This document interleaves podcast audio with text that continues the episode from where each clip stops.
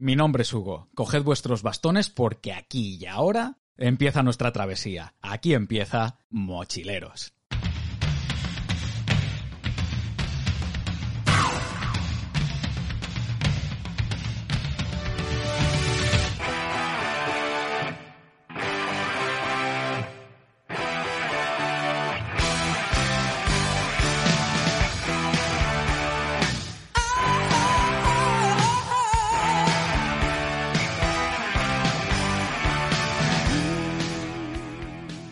Bienvenida a toda la tropa a otro programa más. Ya estamos aquí de vuelta para iniciar esta quinta temporada de una forma tremenda, con un programazo brutal. Bueno, en realidad con una serie de dos programas, ¿vale? Que en principio tendría que haber sido el final de la temporada pasada, pero después de haber grabado con Araceli, el, el, el material que había era tan grande, había tanta cantidad, que es que me dolía en el alma eh, eh, hacerlo solamente en uno, hacerlo eh, gigantesco y no sé, que aquello se perdiese un poquito, ¿no? Con, con, con, un programa tan tocho.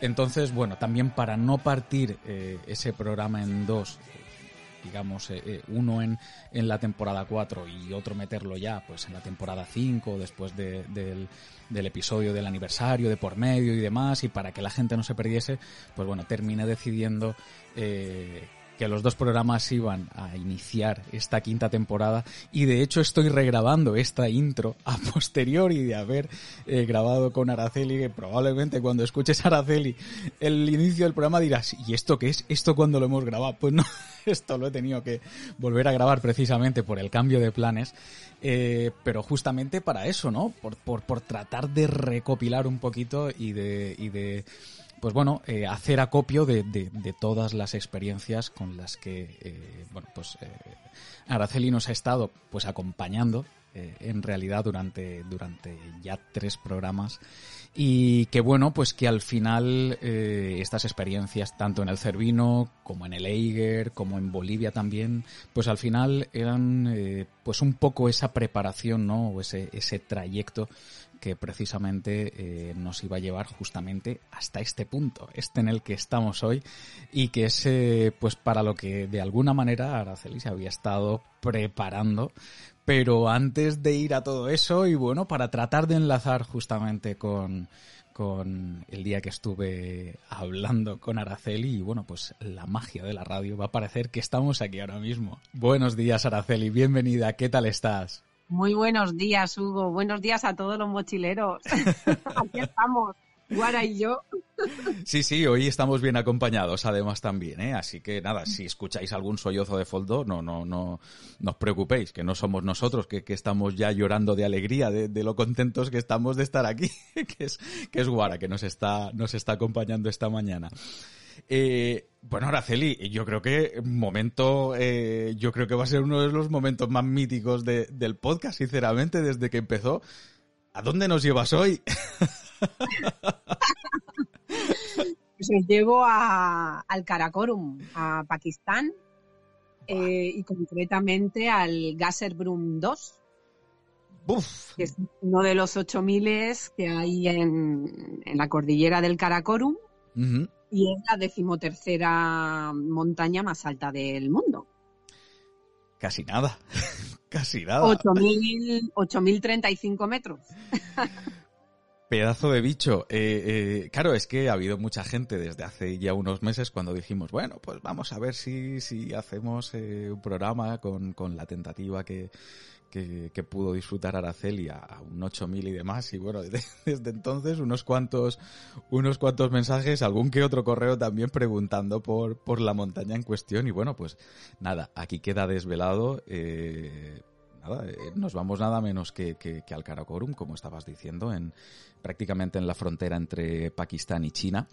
Y, bueno, eh, aparte de la montaña, aparte de, de, todo lo que supone eh, eh, pues una expedición de este tipo, eh, yo me imagino también que, bueno, todo esto implica un, trabajo previo, ¿no? Una planificación por otro lado también, eh, que tú haces estando todavía aquí, sin, sin ni tan siquiera eh, haber cogido ningún avión ni, ni nada por el estilo. ¿Cómo, ¿Cómo llevas esta preparación o, o en qué consiste o, o cuáles son los pasos que sigues eh, en realidad en el momento que, ya tienes esto eh, centrado en, en, tu horizonte, Araceli. Pues a ver, eh, todo esto, no sé, para las personas ¿no? que no hayan escuchado el programa anterior de Bolivia, pues eh, todo esto viene a través de, mi compañero Alejo, que como os dije, pues eh, bueno, era compañero mío del instituto, alpinista, técnico de montaña, guía. Y bueno, y, y, lo dejé para este programa, pues decir que Alejo, José Antonio Alejo, fue el primer alicantino en coronar el Everest que era un dato importante, ¿no? Eso no lo sabía, eso no lo sabía. Mira, nos lo apuntamos ahí. Entonces, fue él quien, quien me, propuso pues el, hacer un 8000 que iba a ser el Broad Peak, también en Pakistán en el, en el Pero bueno, luego ya pues dije eso, pues que al final no, no, no pudo llevarse a cabo y claro, me quedé ahí con el gusanillo y al final eh, pues eso, Raúl sí que me estuvo pinchando como que no, como que no, y yo dije, pues, pues, pues como que sí. Entonces fue cuando salió el viaje a Bolivia, porque me puse en contacto con Aragón Aventura, que fue la, la, empresa que, con la que me fui, ¿no? A Bolivia y además a Pakistán. Y eh, a través de ellos, eh, pues bueno, me pude irme a, esta, a esta aventura, ¿no? A esta expedición. Y, concretamente con Fernando Garrido, que fue eh, mi guía, ¿no? Bueno, tu, guía y tu, y, tu compañero de cordada, como dijiste también en, en, el programa de Bolivia, si no recuerdo mal. Exacto. Eh, Fernando fue mi. Bueno, claro, como es mi guía, va, delante mía, ¿no? voy atada a él, ¿no? Lo cual te da una seguridad extra, ¿no?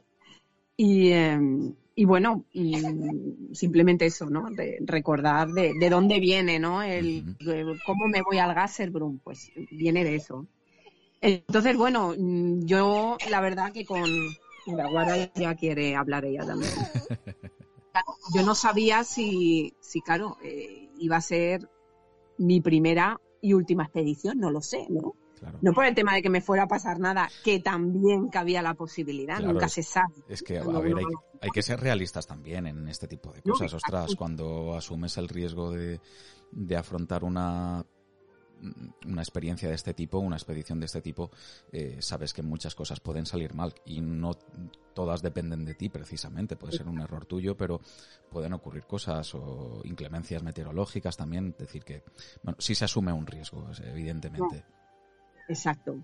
Entonces, bueno, digamos que quería dejarlo todo atado, bien arreglado, para poder irme tranquila, ¿no? O sea, mi, mi, cabeza allí arriba solo tenía que estar ocupada en, en, hacer las cosas bien, estar tranquila y mirar por dónde voy, etcétera, etcétera, ¿no? O sea, bastantes cosas ya te pueden pasar allá arriba, como encima tener que estar pensando en qué está pasando aquí, ¿no? Ostras, claro, claro, claro. Yo sí que quería, claro, y más pues teniendo a Astor, que en, aquellas, claro, yo cuando me fui, Astor acababa de cumplir dos añitos.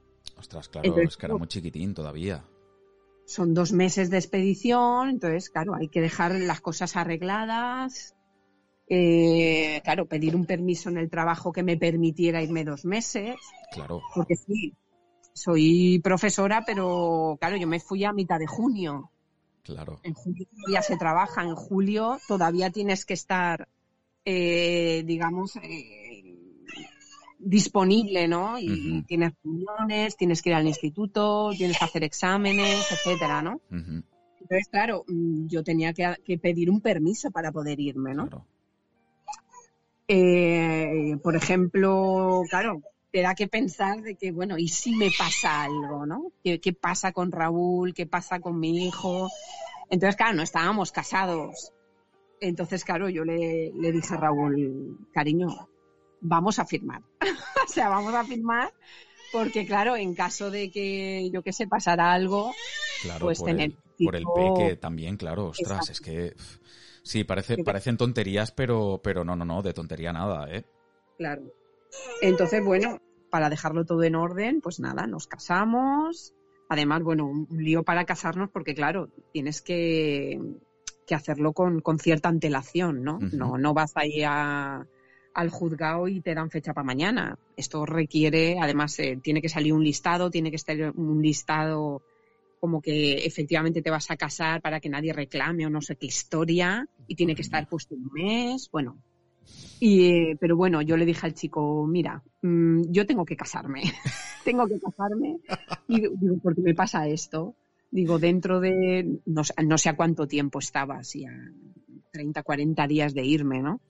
Digo, yo me voy a despedición, tal, y el chico, ostras, ¿despedición dónde? Se ve que era un forote de la montaña.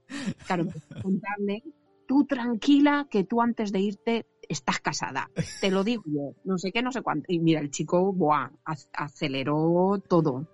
Me lo aceleró todo. ¿Y eh, qué día quieres casarte? Y yo digo, ay, pues me da igual. No, no, pon el día que, el día que quieras, te casas. Ay, qué majo el tío. yo me iba el 14 de junio y el día, el día 8 es mi cumpleaños. Anda. Y yo pues mira, el día 8. Así que nos pasamos, fuimos a firmar el día 8 de junio y nada, y no, pues eso, mis padres, mi hermana y, por su parte, pues sus padres y su hermano, ¿no? Y nada, los testigos y poco más, ¿no? Y, eh, y, nada, pues ya todos los papeles arreglados antes de irme. Y eh, hice el testamento, que también es algo que ya tenía hecho, de, la primera vez que fui a, los Alpes y demás, pues me dejé, me dejé un testamento hecho, pero claro, al tener hijo y tal, pues mm, como que, y claro, y al estar casada con Raúl, pues claro, fui y pusimos, además fuimos los dos, y dice, así lo hago yo también, vale. Y, nada, dejamos todo el testamento hecho, tal, que, la gente puede decir, ah, que exagera, pero no, son cosas que hay que tener hechas. Es que es preferible, más que nada para evitar después males mayores eh, con respecto a todo lo que sea burocracia, papeleo y demás. Ostras, la verdad es que lo dices así, como que en frío dices, ostras, ¿en serio? ¿De verdad? Pero, pero sí, sí, sí, aunque parezca, aunque parezca un poco locura, no, no, no, es que es, eh, es, es vamos, yo diría que es recomendable que te puede pasar cualquier cosa en la carretera cualquier día, ¿sabes? no, no, no, así de claro. Sí, sí. Tener eso atado. Es que mm, son 50 euros. Mm, si es que mm, ya está. Entonces vas, lo dejas todo atado y, bueno, por lo menos a mí me da, me da tranquilidad, que era lo que yo quería. Quería irme tranquila. De hecho, adelanto una cosa ahora que digo eso de casarme cuando llegué al, a Pakistán y demás, ¿no? Claro, todos mis compañeros, claro, me, me, decían, ¿no? Además era la única mujer que había en, digamos, en, la expedición de los Gasserbrum, era la única mujer. Para más Entonces, te, pues, te preguntan, ¿no? ¿Qué haces aquí? Tú, tal, no sé qué, con un hijo, con un no sé qué, con un no sé cuánto. Que bueno, ese es, luego es otro tema, ¿no? El tema de, ¿no? Cuando te preguntan, ostras, ¿qué haces tú aquí? Eh, con un bebé, ¿dónde está tu bebé? ¿Dónde? Yo, ay, pues el bebé, ¿dónde va a estar? Porque no le preguntas a mi compañero que tiene gemelos, ¿dónde están? Ay, pero con su mujer, yo digo, pues ya está, el mío está con mi marido. Pues o sea, es lo mismo. Y, me decían, eres una crack. O sea, claro, yo me casé el día 8. claro, yo, yo mm, me daban 15 días te dan 15 días de, para la luna de miel, entre comillas, ¿no? O sea, para tu viaje, para... Sí, sí. Entonces, claro, yo esos 15 días los utilicé para la expedición. Claro. Para que luego el permiso que me tenga que pedir, que es un permiso sin sueldo, pues sean 15 días menos, claro. Claro. Pues, pues mire, entonces empalmé mi, mi permiso por haberme casado con el permiso sin sueldo. Y me decían, o sea, eres una crack, te vas de luna de miel sola te dejas al marido con el chiquillo, te vas a Pakistán, única mujer y, todo tíos. O sea, eres una crack. y yo, bueno, es que he visto así. claro. un poco más. No me digo, no, ¿dónde te has ido luna de miel? Yo, sola, a Pakistán. Y me dicen, vale, va. ¿Y qué tal con tu marido? Dice, pues no lo sé, porque no vino. no sé por qué no Efectivamente. Un poco así como, anécdota, ¿no? qué buena, qué buena. Eh, claro, de, después de todo esto, antes, antes de irme y demás, eh, yo, mi, mi, no sé, mi miedo, mi preocupación, ¿no? Era que, que, claro, mi hijo era muy pequeño. Es que tenía, eh, el cumpleaños el día 7 de junio, yo me fui el 14. Ostras. Yo dos añitos recién cumplidos y ostras, es que tenía miedo a que se olvidara de mí, no sé, que, no recordara mi cara, que no, claro, es que es muy pequeño para decirle dónde está la mamá, por qué se ha ido, por qué no está aquí, por qué... Y claro, otra cosa es que paulatinamente, al, principio de año, en enero, febrero, yo tuve que dejar la lactancia, cosa que, para mí era peor para mí que para él, yo creo, ¿no? Porque, no sé, se, se crea ahí una conexión y un vínculo, ¿no? En la lactancia materna que, que para mí era lo peor de toda la expedición, era haberme dejado la lactancia con mi hijo. Ostras. Entonces, claro, pues mm, tenía inseguridad, ¿no? Madre mía, ya nada de, la, de, lactancia. Y mi hijo no me ve, tal, ostras, mm, es que no quiero que me olvide, ¿no? Entonces yo, durante el año de preparación, ¿no? Cuando yo llegué, de Bolivia y, ya tenía claro que me iba a ir, que iba a intentar el 8000, pues yo dije, bueno, yo tengo que hacer algo porque mi hijo, claro, eh, todo esto, él tenía un año, ¿no? Cuando yo vine de Bolivia. Claro. cumplido.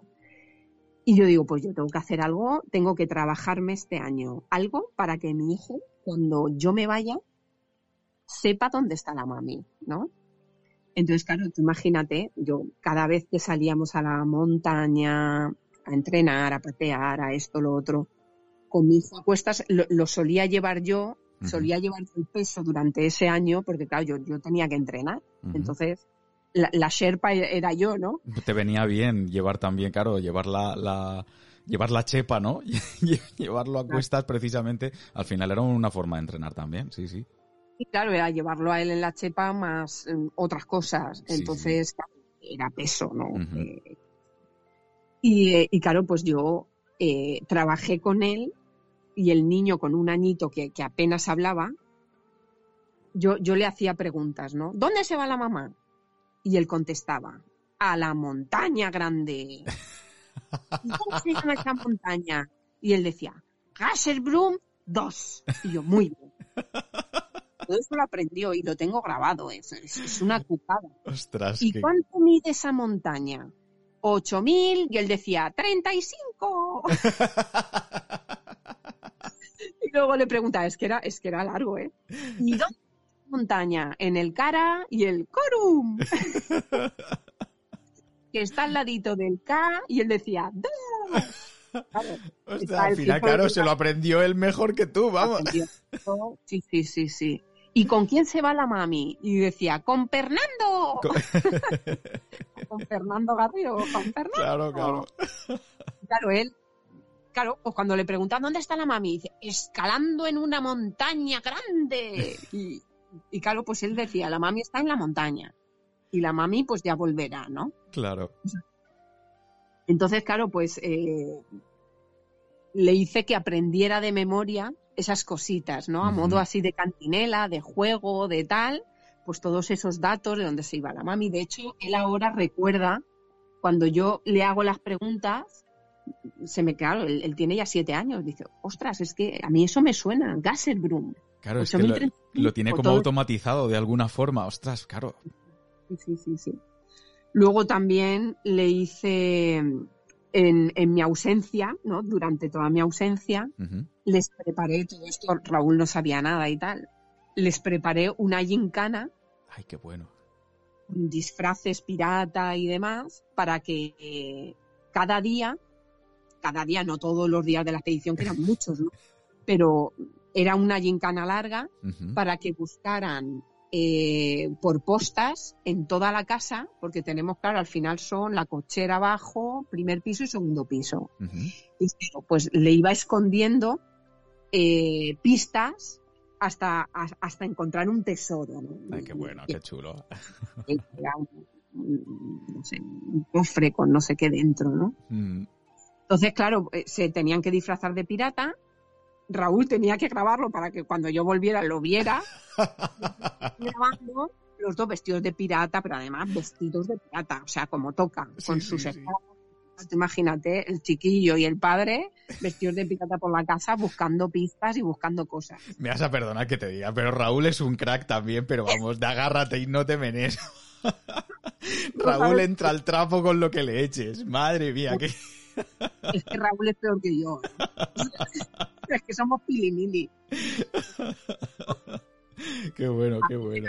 Lo grabó, lo hicieron, bueno, claro, al chiquillo, el chiquillo encantado, ¿no? Claro, claro.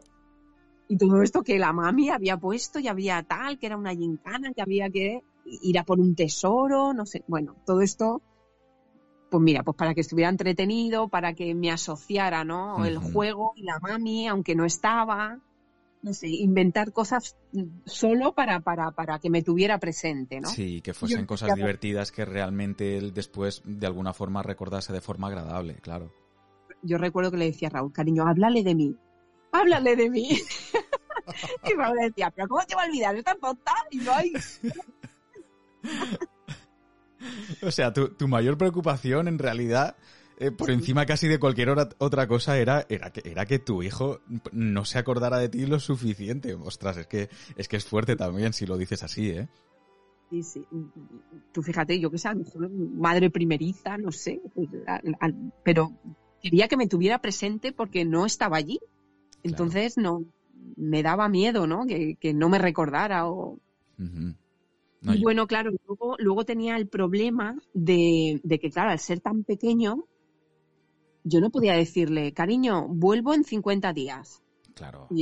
porque él dice, 50 días, ¿eso qué es? ¿no? O sea, ellos no tienen la noción del tiempo, no saben lo que es un día, lo que es un mes, no lo saben. Correcto. Pensaba, pensaba, pensaba, y digo, ostras, ya sé lo que voy a hacer.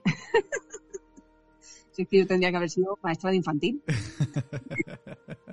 Entonces, confeccioné, confeccioné un calendario gigante donde además hecho a mano por mí y tal, donde eh, le puse ahí de título La mami en el Gasserbrum. Y le puse ahí dibujitos y tal, todo hecho por mí. Y claro, en las casillas grandes, del 1 al 50, ¿no? Que eran los días que yo iba a estar fuera. Y además puse uno, unas pegatinas de unos monstruitos. Entonces yo le llamaba el calendario comedías, ¿no? De los monstruitos comedías. Los monstruos se van, se van a ir comiendo días. ¿De qué manera? Él cada día, con Raúl, lógicamente, y a ver, dos añitos que tenían, pues tenían un rotulador de estos gordos y cada día que pasaba tenían que tachar, ¿no? Pues eh, el, eh, un numerito del calendario. de tal manera que él, claro, que él mm, cada vez veía que la mamá iba a tardar menos en llegar porque faltaban menos casillas para tachar, ¿no? Y entonces iba, iba tachando, tachando, tachando, tachando, hasta que por fin pues, llegaría la mami, ¿no? Luego en el calendario también, claro, como yo más o menos teníamos un calendario de expedición, pues en, en los días le iba poniendo, pues mira, este día llego al campamento base, o este día hacemos eh, intento de ataque a cumbre, o este día estamos en el campo 1, ¿no? Entonces le dibujaba una tienda o le dibujaba para que, bueno, se hiciese más, que de Astor, que no se iba a enterar, pues Raúl, ¿no? mi, diario, ¿no? De, todo lo que íbamos a hacer. Claro. bueno, se me ocurrió se me ocurrió eso pues para que, bueno, me tuviera un poquito más presente, ¿no? Oh, a creatividad te va a ganar poca gente, ya te lo digo yo, ¿eh? claro, es que es eso que, que tampoco sabía, ¿no? Si, si iba a ser mi, yo qué sé, mi, mi última expedición, porque, a ver, una expedición así cuesta mucho dinero, Hugo. O sea, no te voy a mentir, ¿no? A ver, eh, eh, entramos en eso, eso es lo que te iba a decir yo. Vamos a, igual esta es la parte más fea, entre comillas, de plantearse un proyecto de, de digamos, de estas dimensiones o de este calado, de, que te pueda aportar tantísimo, pues, como persona, como, como, joder, ostras, como, como aficionado y apasionado, ¿no? A, a este mundo tan increíble que es, que es la montaña. Pero, ¿qué cuesta esto, Araceli? O sea, ya solamente la expedición, ya no hablamos del previo, porque tú ya eh, eh, te has hecho incluso otra expedición a Bolivia, que al final todo esto es dinero, que es, que es un suma y sigue. Pero, ¿qué, cuesta una expedición de este tipo, Araceli? Pues a ver, eh, con, con agencia o sin agencia, porque claro, es casi la mitad el precio. Ostras, eh, eh, bueno, en, tu, en, tu, caso tú fuiste con la agencia, claro que, facilitan más cosas, que ahora después hablaremos de ello, pero eh, en tu caso, por ejemplo, el, el, montante, el decir, pum, toma, esto, esto es lo que costó, esto es lo que me costó a mí la, broma. Pues a ver, sin contar material, porque claro, eso es otra, otro plus. Claro. Todo el material que tienes que llevar, ¿vale?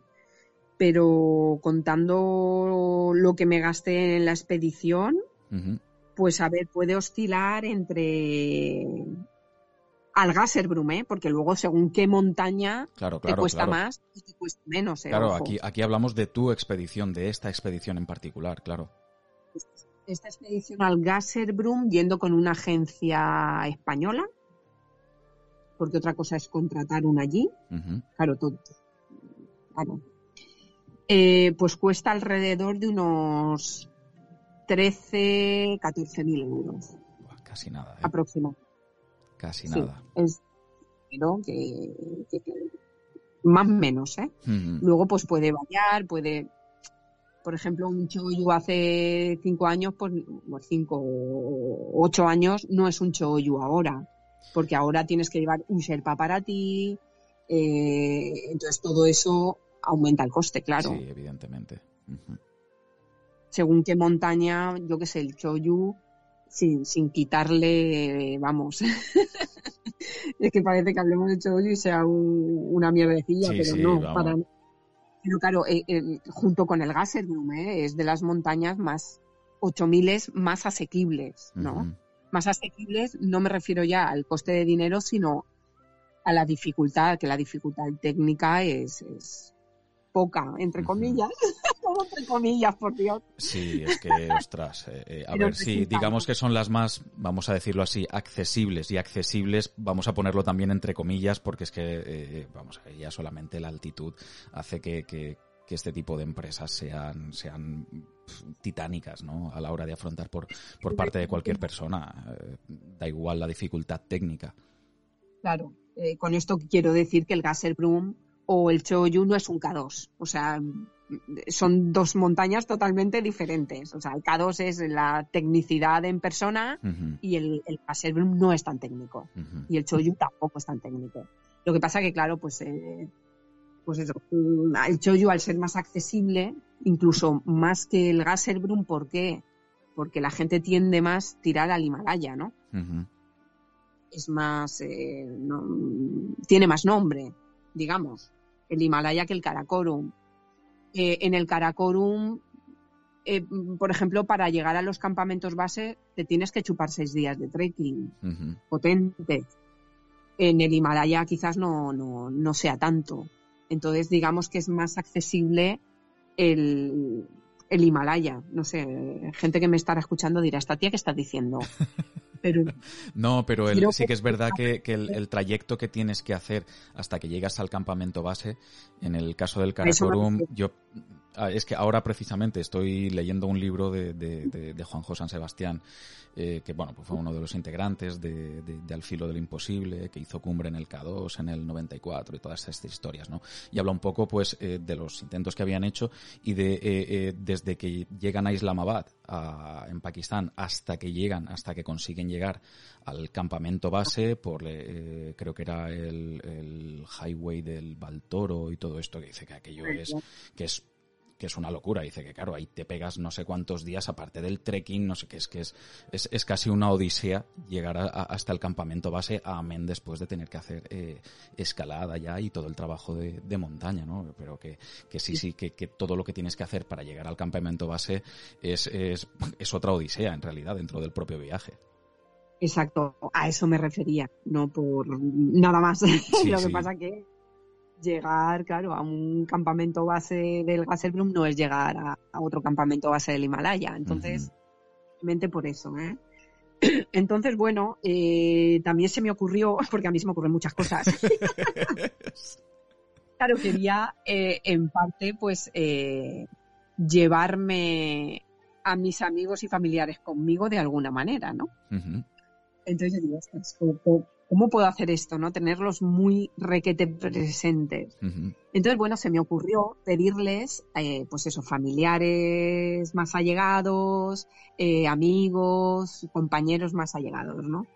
Les pedí que me mandaran un par de canciones que para ellos les significara mucho, ¿no? Ah, sea cañera o sea lenta, sea cualquier, me daba igual porque de alguna manera, claro, yo me los puse en un pen, imagínate, tenía ahí en el pen 200 canciones.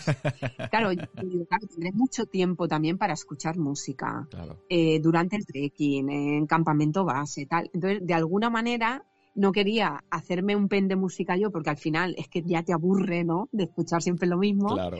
Y digo, ostras, tiene que ser chulo eh, el, hacer un popurrí, porque claro, gente diferente, pues te pueden salir música de todo tipo, ¿no? Claro, claro.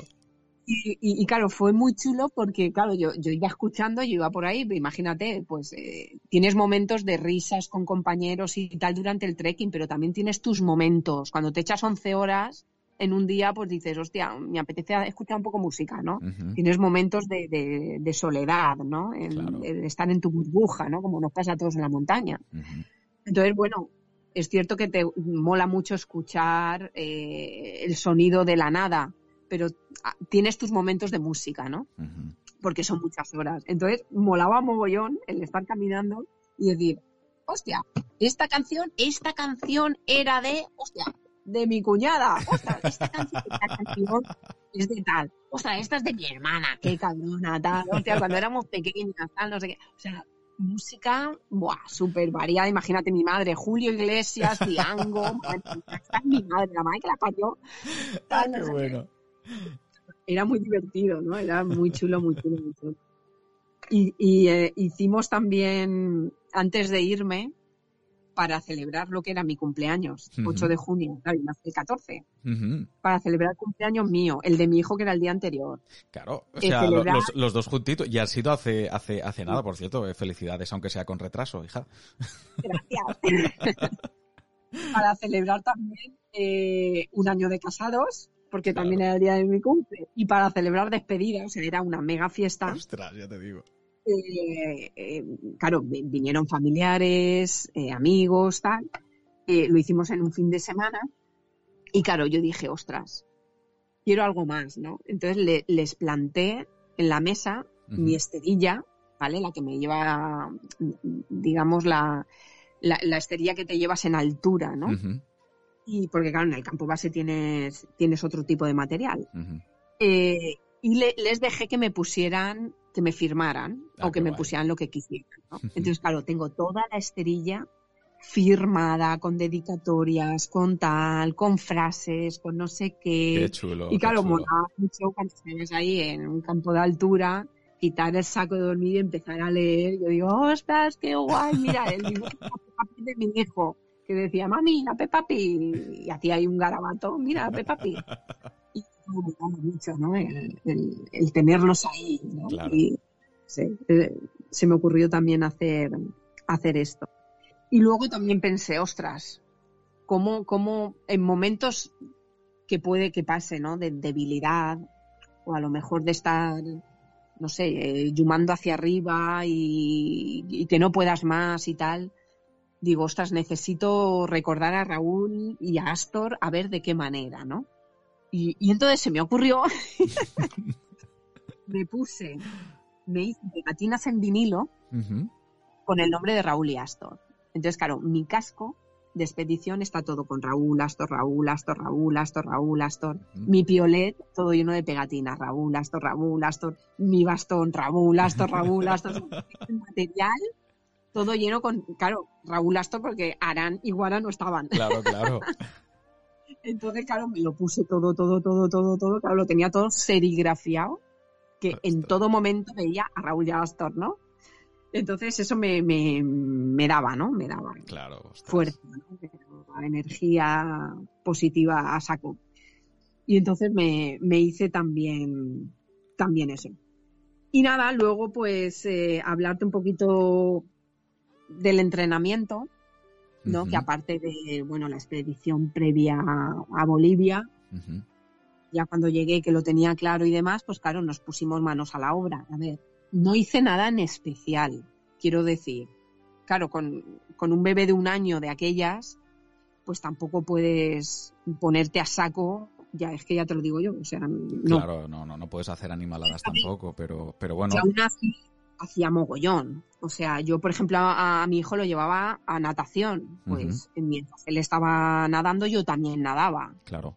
Yo iba a natación, eh, siempre he ido a pilates, porque además eh, mi profe de pilates, que se llama Elena, es fisio también. Anda.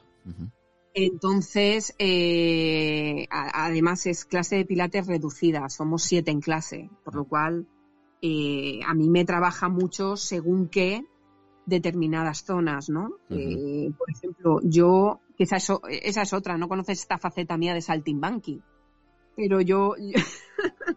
Ahora, me, ahora se me ha quedado una, cara de circunstancias, decir, a ver por dónde sale. Y bueno, eh, claro, ahora me lo he dejado por el tema de, del posparto y, del, del, embarazo, claro. Pero lo retomaré. Hago acrobacias aéreas. Que mira que las aéreas, trapecio. Hostia, mira que cuando lo has dicho me lo he imaginado al momento, te lo prometo. Sí, sí, sí. Entonces, claro, mm, esto, estas acrobacias, claro, muchas veces conllevan a muchas lesiones, molestias, etcétera, ¿no? Entonces, a mí que ir a Pilates con un fisio me, me mejora mucho, ¿no? Claro. Por ejemplo, en las acrobacias se trabaja mucho la extensión de, espalda, ¿no? Pues ella entonces me trabaja mucho la flexión, ¿no? Pues para compensar. Me hace ejercicios compensatorios de todo lo que yo hago, porque es antinatural, ¿no? Al final las posiciones y tal son antinaturales, ¿no? En las acrobacias. Entonces ella me trabaja para compensar y no hacerme daño, hacerme menos daño o recuperarme de algo, ¿no? Entonces me, me viene de lujo. Entonces, junto con la natación, el pilates, eh, hacía también de, aquellas, entrenaba mucho en la bici, porque de aquellas no podía correr por lesión en la rodilla. Anda. Entonces hacía mucha bici, me enganchaba el carro con, el, con, Astor detrás y me llenaba el carro de, botellas de agua de estas de, de 8 litros para que pesara más. Entonces hacía rutas para hacer piernas. ¡Ostras! Ostras, y, cargada, vamos, cargada hasta los topes. Cargada, cargada, claro, porque, claro, no hacía mucho tiempo, entonces te, tenía que hacer, eh, pues eso, a lo mejor si salía una hora, pues que fuera a tope, ¿no? Y, y entonces, bueno, y, aquí en el pueblo donde vivimos, en Carcaixent, pues tampoco es que, que haya muchas cuestas, o sea, es muy plano, ¿no? Entonces, claro, eh, intentaba hacer cuestas porque tenemos un puente aquí al lado, entonces lo subía, lo bajaba, lo volvía a subir, entonces pues para, para cargarme más, ¿no? Cuando la gente del pueblo te viese y mira, ya está la loca al pueblo, ¿eh? Bueno, sí, a mí me tienen que conocer por, la local pueblo. Sí, sí, ya te lo digo. Y más, es que es eso, eh, sabes tú también, en pueblos que no son excesivamente grandes, la gente habla, esto es así, y, bueno, y sobre todo... Gracias a Dios no y, la gente mayor ya, buah, ni, te, ni, te, imaginas, vamos. Claro, no soy de aquí, entonces no, no me conocen, pero claro, me conocen de vista de decir, ¿esta tía qué hace? Ah, bueno, pues entonces eres forastera. No, claro, soy la forastera, la mujer de, del carpintero Raúl, que lo conoce todo el mundo. Ostras, ostras, ostras. Así que bueno, eh, hacía bici y, bueno, eso sí, intentaba crestear mm, bastante porque tenemos aquí cerquita eh, crestas que están muy chulas y son largas. Intentaba pues eso, con, con, el niño a cuestas hacer montaña. Claro, yo aproveché, aprovechaba, claro, que todas mis vacaciones, etcétera, etcétera, pues lo aprovechaba para, pues ahora nos vamos a Pirineos, eh, montábamos a los yayos en la caravana con nosotros, nos íbamos al Pirineo, dejábamos al nene con los yayos y te ibas, ¿no? A hacer nieve, nieve, nieve. Claro, claro, claro, ostras. Tenías que organizarte un poco con, ellos para, para poder tener la opción de, poder entrenar, ¿no? por ejemplo, yo qué sé, te vas haciendo con el material ya para un 8000. Claro, yo tenía que, tenía que gastarlo antes. Pero claro, aquí imagínate, ¿dónde lo gasto? Claro, es que es eso. a lo mejor daban nevada, nevada en Teruel, Buah, allí que nos íbamos Raúl y yo, dejamos niño con los yayos, nos íbamos a Teruel. Recuerdo que tuvimos que hacer una noche que nos quedamos atascados en la carretera de la nieve que había, ya llegando en que era Jabalambre o, Valdelinares, creo que era. Uh allí, la furgoneta no daba más y la mono de plumas, la bota esta de astronauta que le llamo yo, que es la, bota que utilizas en un, en un 8000. Sí, claro, que es una, una bota rígida, imagino, claro. ¡Buah! Súper mega. Eh, o sea, es de astronauta. O sea, a mí me llega por la rodilla. Claro, claro. es brutal. Y claro, pues aprender a caminar con ellas, intentar ablandarlas y amoldarlas un poquito al pie, ¿no? Para no irte con ellas sin nada. Esa, esa es otra, que no es, no es un material, digamos, eh, eh, demasiado eh, blandito o agradable de llevar en tanto en cuanto es, un material tremendamente rígido, es, es muy duro. claro, es algo que tiene que ser total, totalmente impermeable, pero al 100% para que ahí no entre, vamos, pero ni, ni una gotita de agua y te, y, te resguarde del frío. Es, sí, sí, es, es muy bruto. Oye, a todo esto también, yo parece que vaya siempre a, la misma vertiente. ¿Qué valen unas botas de ese tipo, Araceli? Porque es que nunca me he molestado ni en mirarlo. Pues a mí me costaron, a ver, ¿qué me costaron a mí? Unos 500 euros o así de ofertón. Eso te iba a decir, digo, 500 euros, pues, pues, pues, no me parecen nada caras, la verdad. Pero, claro, nuevas sí que te pueden costar 700, 800 euros. ahora ya no sé lo que hay en el mercado, ¿sabes? Porque, claro, esto te estoy hablando, yo me fui al Gasserbrum en el 2016. Sí, ostras. Sí, sí, no, no, hace cuatro o cinco años sí, sí, la cosa ha cambiado, ¿eh? Sí, sí, sí. Evoluciona rápido, entonces la verdad es que ahora no sé. Al igual que el mono, el mono de plumas. El mono de plumas, pues, eh, te puede costar nuevo alrededor de mil euros. Claro. Más claro, claro. Costó unos 600 o así, pero pues eso, súper mega ofertón. Además, mi, mi talla, que, que, que tal, son poquitas mujeres, y, muchas alpinistas son muy grandes, ¿no? Sí, yo, ostras. yo soy una montañereta y soy pequeña, entonces claro, una talla que nadie, ¿no? O sea, que como que sobra. entonces lo pillé nuevo, pero ofertón 50%, no sé si me costó 500 euros o algo así, pero nuevo te puede costar 900.000. Sí, sí, claro, claro. O sea, 900 o 1000. Sí, sí, ya, ya, me imaginaba si no. Entonces, pues, más o menos eso. Entonces, claro, yo tenía que probar el material, incluso íbamos a Sierra Nevada, plantábamos tienda de campaña en medio de la nieve, hacíamos travesía, me llevaba la, bota para, claro, en Sierra Nevada me miraban como diciendo, ¿dónde va esta niña con esa bota de astronauta? Claro, claro. Que tenía y claro, pues empezar manejar hornillo, manejar tal, eh, hacer maniobras con las manoplas de altura. Ostras, claro tú la manopla, claro, la manopla es brutal. Te llega hasta el codo y cuando te la pones pareces un, un, teletubi, ¿sabes? O sea, que no puedes mover la mano. Pero claro, si, si, si vas eh, y tienes que subir o tienes que maniobrar con el yumar, ¿no? Con el puño, tienes que cambiar la cuerda, abrir un mosquetón, tienes que manejarte porque puedes quitarte, puedes quitarte la, manopla en, un momento dado, ¿no? Pero no es lo más conveniente. A lo mejor si tienes ventisca y tal, pues lo más conveniente es intentar hacer la maniobra con la manopla. En claro, claro, claro. Entonces, claro, pues eh, montar rápeles eh, en cuesta, intentar rapelar con la manopla puesta, intentar maniobrar con el Jumar con la, con la manopla, en fin, todo eso pues había, había que probarlo, ¿no?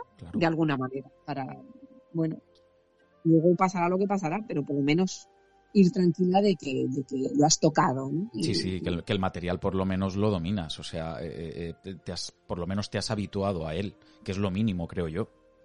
Exacto. Así que bueno, intentaba pues eso, eh, intentábamos, porque aquí siempre meto a Raúl, porque con todo, todo, todo lo hacía con, con él, de compañero de cordada. Y bueno, ya él no se pudo ir por, por tema de trabajo. Sí, sí. Y bueno, eh, claro, era la primera expedición, el nene era muy pequeño y mejor si alguien se quedaba. ¿no? Y, y bueno, al fin y al cabo me decía, cariño, esto es un sueño tuyo. ¿no? Yo siempre he dicho, Raúl es más espeleo, ¿no? Más que que, montañero, ¿no? Entonces me decía, vete y disfrútalo y ya está, ¿no? Y, entonces, bueno, por eso no, se pudo venir, pero claro, todos los entrenamientos, todas las salidas las hacía con él, todas. Y bueno, y, luego una cosa que también se me vino a la cabeza, te digo, ostras, tema de la regla que tú dices, allí en altura, ¿cómo funciona esto, no? O sea, a ver, entonces, claro, yo no conocía a nadie que hubiese hecho un 8000 mujer para preguntarle estas cosas. Ahora sí conozco y podría preguntar y tal, pero antes no. Claro. Y, empecé a mirar por internet y tal, yo digo, ostras, ¿qué pasa? O sea, yo, yo estoy en un campamento, en un campo de altura, o el día de cumbre, yo tengo la regla y ¿qué pasa allí, no? Allí arriba tan alto.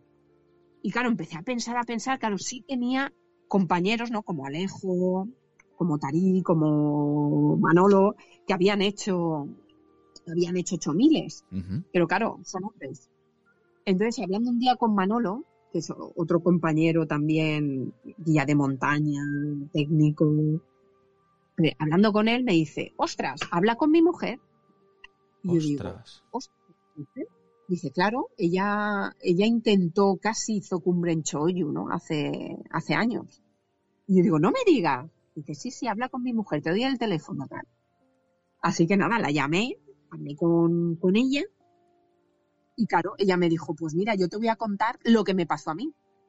Dice, es más, más o menos para que lo tengas en cuenta. Y lo voy a contar, ya sé que a lo mejor muchos me escuchan y dicen, a mí que me importa, yo no tengo la regla, ¿no? Pero... A ver, a, ver a, mí, me parece interesante en tanto en cuanto son cosas que realmente eh, eh, mm, tienes que sobrellevar en, en este tipo de, circunstancias. No, claro, es, es un extra, ¿no? Claro. Eh, tienes que saber, pues cuando eres mujer, claro.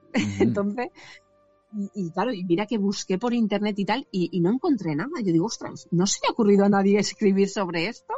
Ya te digo. Y, eh, y, bueno, hablé con, hablé con ella, ella se llama Lina, hablé con ella y me dijo, pues mira lo que me pasó a mí.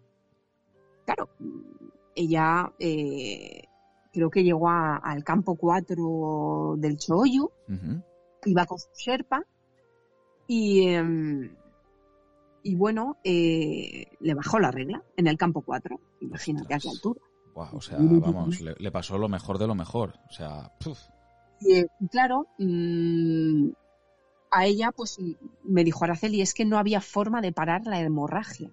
Hostias. O sea, mis compañeros tiraron a cumbre y yo me tuve que esperar, mm, no recuerdo el tiempo que me dijo, en, dentro de la tienda de campaña, porque no había forma de cortar la hemorragia. O sea, aquello salía, salía y, claro, bueno, a ver, no os imagináis ahí un, grifo abierto, ¿no? Pero, pero que, no paraba la hemorragia y tal. Y claro, imagínate a esa altura eh, tirando sangre cuando es cuanto más lo necesitas. Claro, exactamente. Es que te puedes quedar, te puedes quedar tirillas, vamos. Es, es uf, ostras, qué delicado. Claro, flojeas, si ya de normal aquí a nivel del mar, pues una mujer con una regla normal, pues claro, flojeas un poquito, claro, estás tirando, eh, expulsando sangre y tal, pues imagínate a esa altura, ¿no? Con falta de oxígeno y a esa altura, campo 4, muy cerca de los 8.000 metros, sí, Sí, sí, Y claro, ya se quedó allí inmóvil, mm,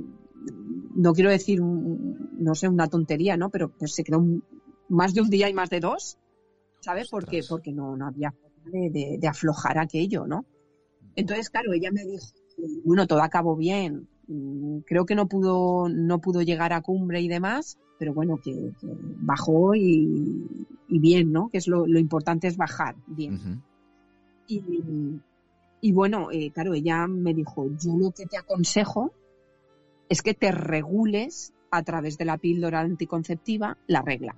Claro, para tenerla lo más regular y lo más cuadrada posible. Claro más que nada para que el día de cumbre mm, o el día de los campos altos no te baje la regla, ¿no? Claro.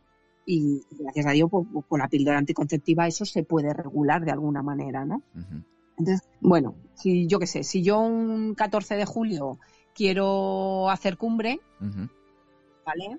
Y los días previos estoy en los campamentos altos, pues voy a organizarme para que eh, tener la regla a principio del mes de julio, para tener la regla y ya cuando acabo la regla subir, ¿no? O sea, para que te hagas una idea. Entonces, claro, fui a mi ginecóloga, le conté todo esto.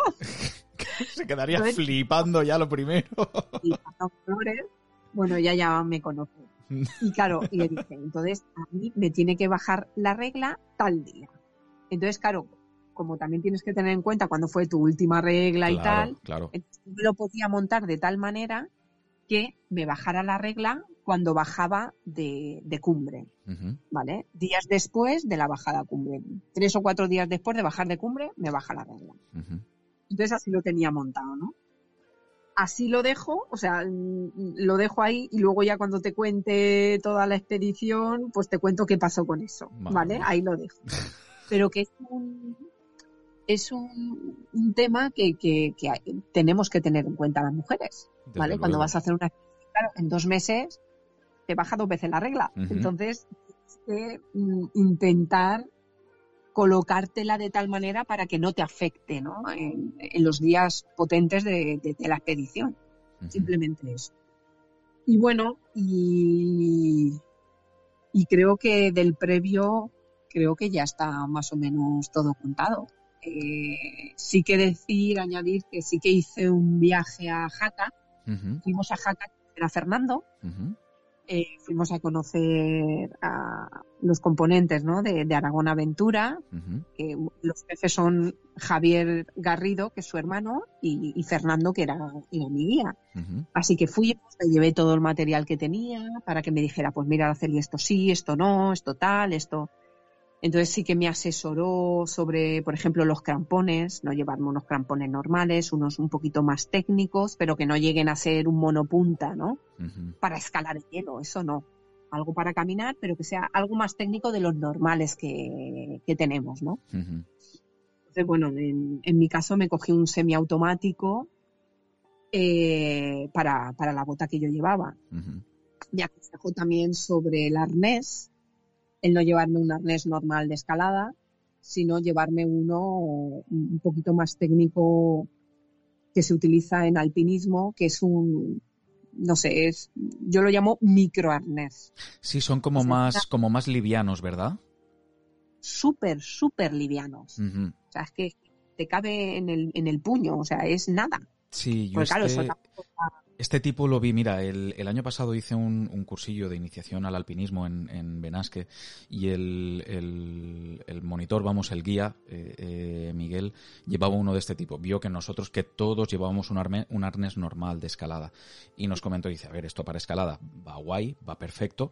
Y dice, pero si estáis en montaña y lo que vais a hacer son trekkings de alta montaña y demás, y dices, conveniente o es mucho más cómodo llevar un arnés de este tipo, básicamente porque no llevas todos esos acolchados, todos esos por todas partes, sino que son todo básicamente eh, tiras, eh, son cinchas que se abrochan simplemente para que tú después te puedas asegurar en la parte eh, frontal y demás, o sea, en el anillo ventral, que lleva también, pero es mucho más liviano, no lleva todos estos, pues eso, todas estas partes como, como acorazadas o acolchadas que llevan, que llevan los arneses de escalada, más que nada por... por lo, más interesante de ese arnés? Bueno, por lo menos el que me pilló yo, que me dijo Fernando, cómprate este. Y yo a ese.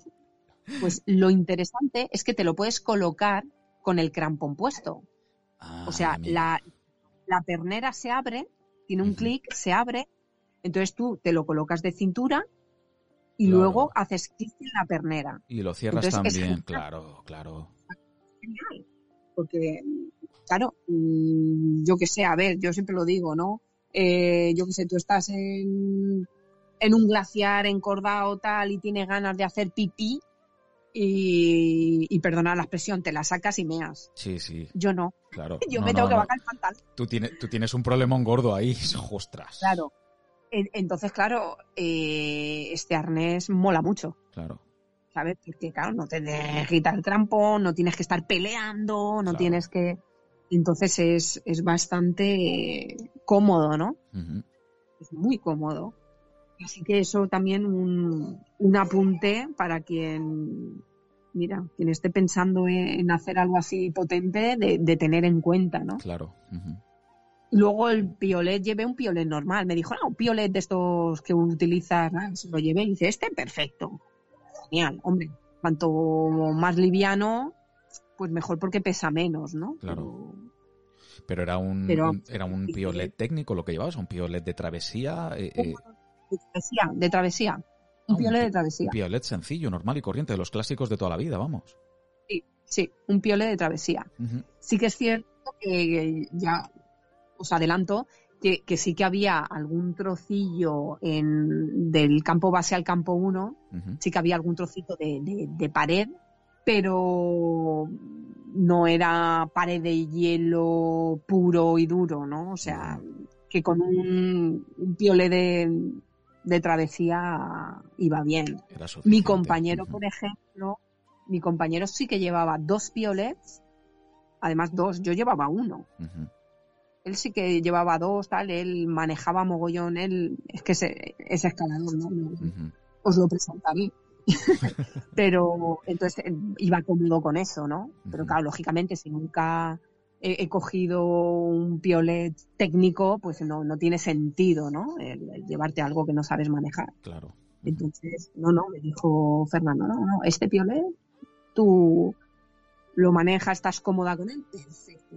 Y, ya ves, o sea, que el Gassetun tampoco tiene pasos técnicos, técnicos como para llevar un piolet de los de escalada, ¿no? Con hielo. Entonces, bien. Y bueno, en cuanto, en cuanto a la ropa y tal, pues, eh, a ver, tampoco se va mucho de, de cuando te vas a Alpes, ¿no? La, la ropa es más o menos la misma, pero claro, con el añadido de, del mono de plumas claro. que llevas para, para los campos de altura y cuando vas a hacer ya los campamentos altos, ¿no? o, el ataque a punto. Entonces, pero el resto yo iba con, con mi gore, mi, mi malla de lana de merino, mi, camiseta de manga larga, eso sí, también de lana de merino, y bueno, guantes finos, tus guantes de trabajo, que le llamo yo, ¿no? Que es un, guante gordo, pero no llega a ser manopla. Y eh, tu braga, tus gafas, en fin, calcetines potentes y la bota, pues la que es, que es la, la de astronauta. la bota de astronauta. Así que nada, bueno, antes también de meterme ya de lleno en el Gasserbrum, que estamos ya casi aterrizando, pues sí que, bueno, eh, sí que ah, está feo, ¿no? Pero algunas críticas sí que recibí de, tú fíjate, ¿dónde vas a dejar a tu hijo? Ay, este tipo de cosas a mí me pone del hígado, te lo digo de verdad. ¿eh? Pero mm, bueno. alguna palabrita de mala madre también. Era posible. O sea, Oído de lejos, ¿no?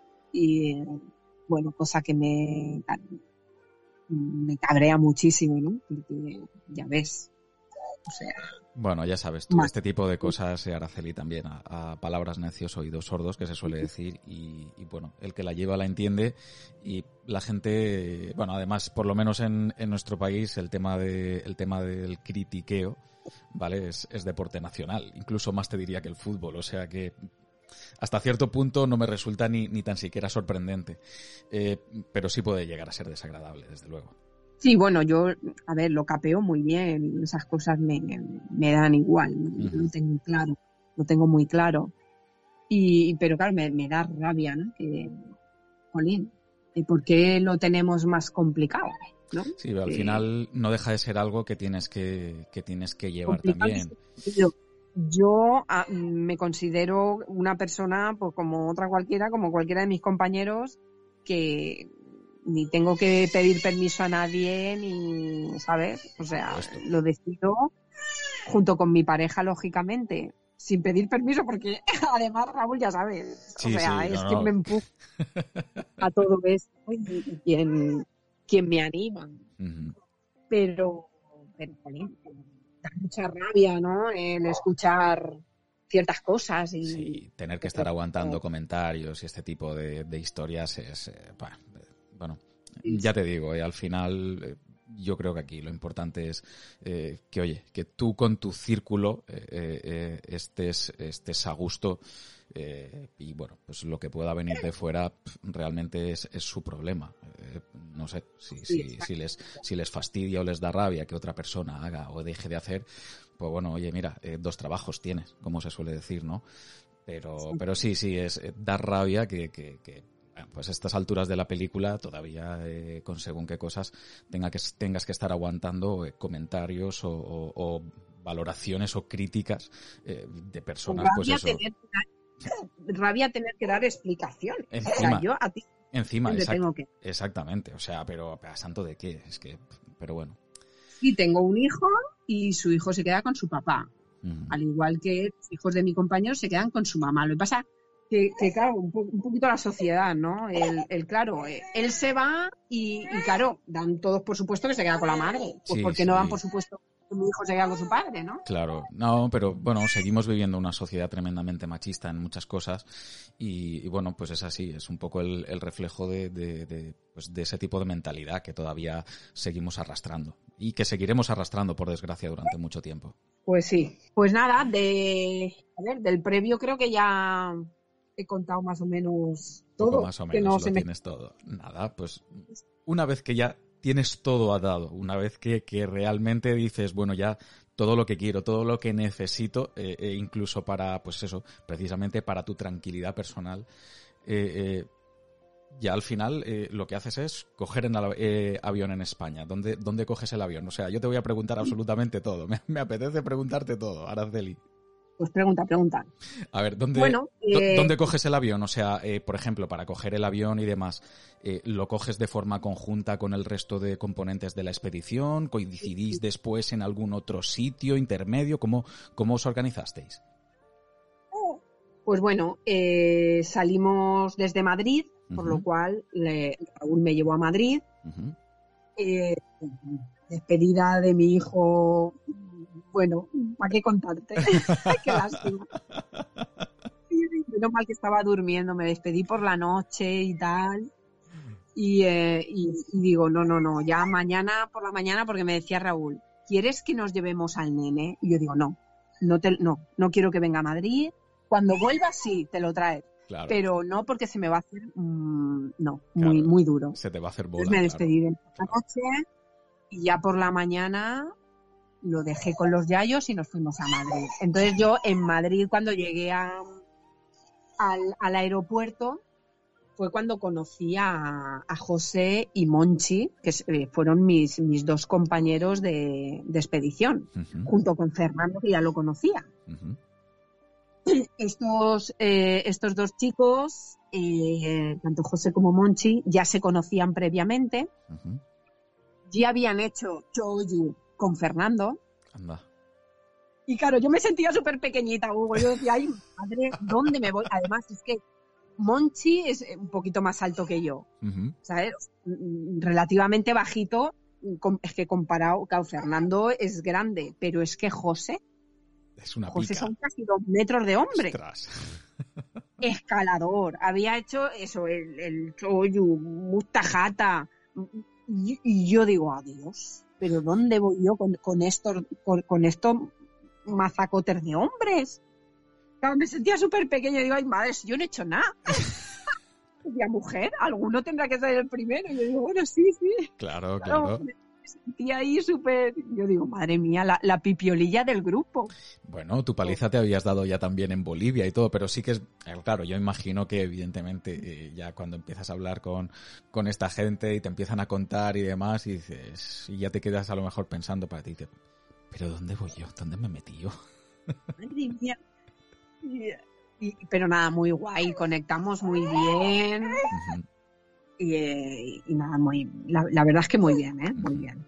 Y, eh, y, nada, entonces salimos desde Madrid a rumbo Islamabad. Entonces allí en Islamabad, pues llegamos y tal, nos vamos al, directamente al hotel y ahí en el hotel conozco a, a otra pareja de españoles, uh -huh.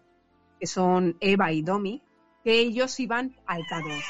Ostras. ¿Vale? Ellos hacían cordada para ir al K2. Uh -huh. Pero claro, compartíamos eh, digamos, trekking. Claro. Porque mismo trekking hasta que llegas a una zona que es ya casi el final, que se llama Concordia. Concordia, sí, Luego ya se desvían ellos al K2 y nosotros todavía tenemos un día de camino hasta, hasta el, campo base de, los gases. Y entonces coincidimos con ellos, claro, tú imagínate qué alegría, pues es que claro, cuando te ves en, en una zona así y con españoles, pues claro, eso es... Una fiesta. Claro, claro. Y más, pues otra chica que Fernando me decía, aprovecha, aprovecha ahora con Eva a charrar, a charrar cosas de chicas que charráis vosotras de mujeres. Y dice, porque luego creo que vas a estar sola. Efectivamente. Así que me decía, tú hoy puedes dormir con Eva, duerme con Eva, porque luego ya todo es que es que van a ser pililas por todos lados. Claro, claro, claro, Así que tú aprovecha con Eva, además que a día de hoy somos amigas, o sea que, hicimos una amistad eh, tremenda, o sea, muy, muy guay, muy guay. Qué guay. Entonces, claro, eh, bueno, todo eran risas y, bueno, contándome, yo no sabía quién era ella lo fui descubriendo poco a poco y, a posteriori de, la expedición, pero, pero bueno, genial con ella, ¿no? Y, con Domi ya ni te cuento, súper bien. Domi, Domi es andorrano. vale, eh, él vive en España, pero trabaja en Andorra, está en la frontera, pero es andorrano. Y también, también iba al K2 y él había hecho ya eh, Everest, y creo que esta era su segunda, su, segunda 8000 y tal. hoy en día lleva más, ¿eh? Lleva ya ni te cuento. Lleva ya, Eva lleva ya creo que son 6, 8 mil, o sea, muy, guay. Esa gente alpinista, estos sí son alpinistas. Tú te has dado cuenta que acabamos, acabamos ahora de empezar a hablar del Gasserbrum, ¿eh? Sí, sí, lo sé, lo sé. Soy consciente. Por eso te dije, ¡buah! Bueno, pero es que, eh, a ver, eh, yo te digo la verdad, cuando, cuando se habla de estas montañas o cuando ves un documental, todo esto que tú has contado, toda esta parte humana que tú has contado, esto no se cuenta. Se habla de las montañas, del trabajo que se hace en montañas, que puede ser más o menos romántico con respecto al alpinismo, pero toda esta parte no se ve. Y y a mí me parece tan interesante, incluso más, si me apuras, que todo lo que viene a posteriori, que es, que es al final es eh, lo que provoca, ¿no? Que, que, que, tengas que plantearte todo este tipo de, todo este tipo de cosas.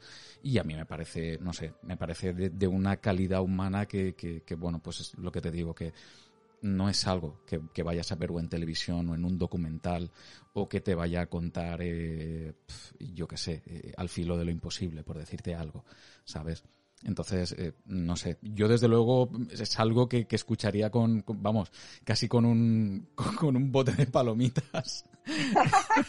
claro, claro, eh, para, no perder, para no perderme detalle, eh, te soy sincero. Es, la, es la diferencia de oír a una Edurne Pasaban hablar de montaña o, o a una mami con un bebé pues me parece mucho más interesante porque a, Edurne, yo lo siento en el alma, evidentemente es, es, es, una diosa de las cumbres, todo lo que quieras, pero la tenemos muy vista, eh, eh, con todo lo que eso supone, tanto para bien como para mal. Entonces, ostras, eh, la, la, la, experiencia o el testimonio que puede dejar pues una mami en la montaña, como dices tú, que para mí no es una mami en la montaña, aunque tú digas que, que bueno, estos sí que son alpinistas.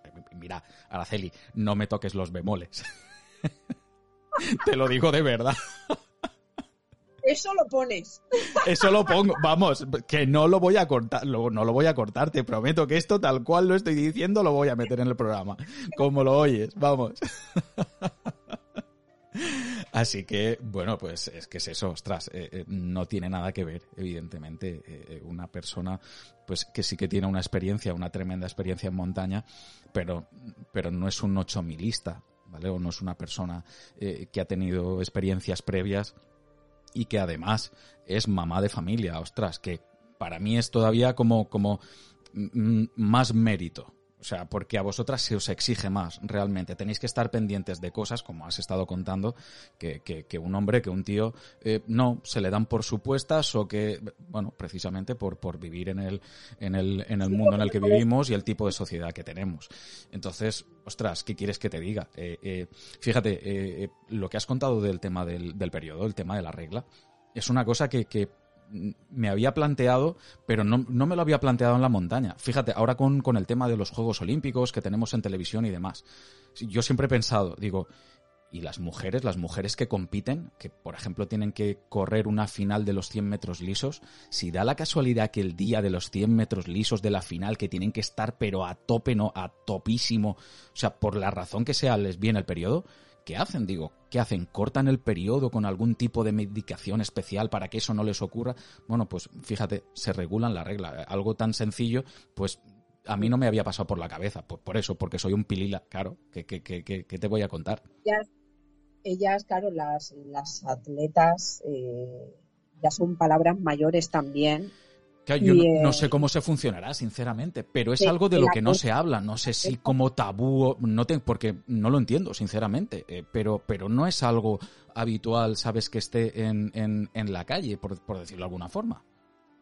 Exacto, sí, sí. Eh, eso es lo que, pues eso, no, las pililas no, no piensan en, ostras. Claro, es, que es así, es que es así, claro. Eh, por eso digo que, que, nosotros en ese sentido tenemos muchas ventajas, eh, eh, eh, por lo menos a la hora ah. de no tener que preocuparnos por, X, por X cosas, ostras, es que es así. Bueno, me había quedado por Islamabad, ¿no?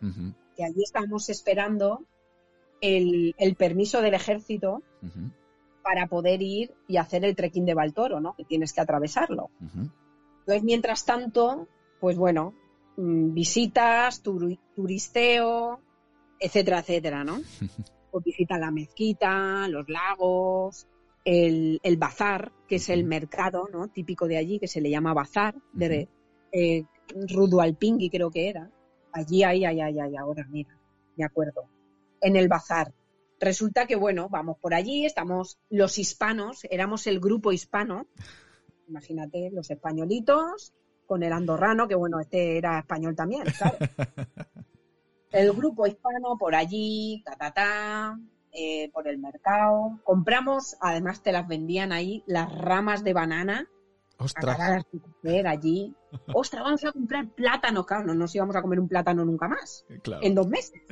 Ostras, plátanos, tal, pum, compramos plátanos todos allí comiendo plátanos, tal, Y hay un momento en que nos quedamos así y decimos, hostia, ¿por qué nos mira la gente?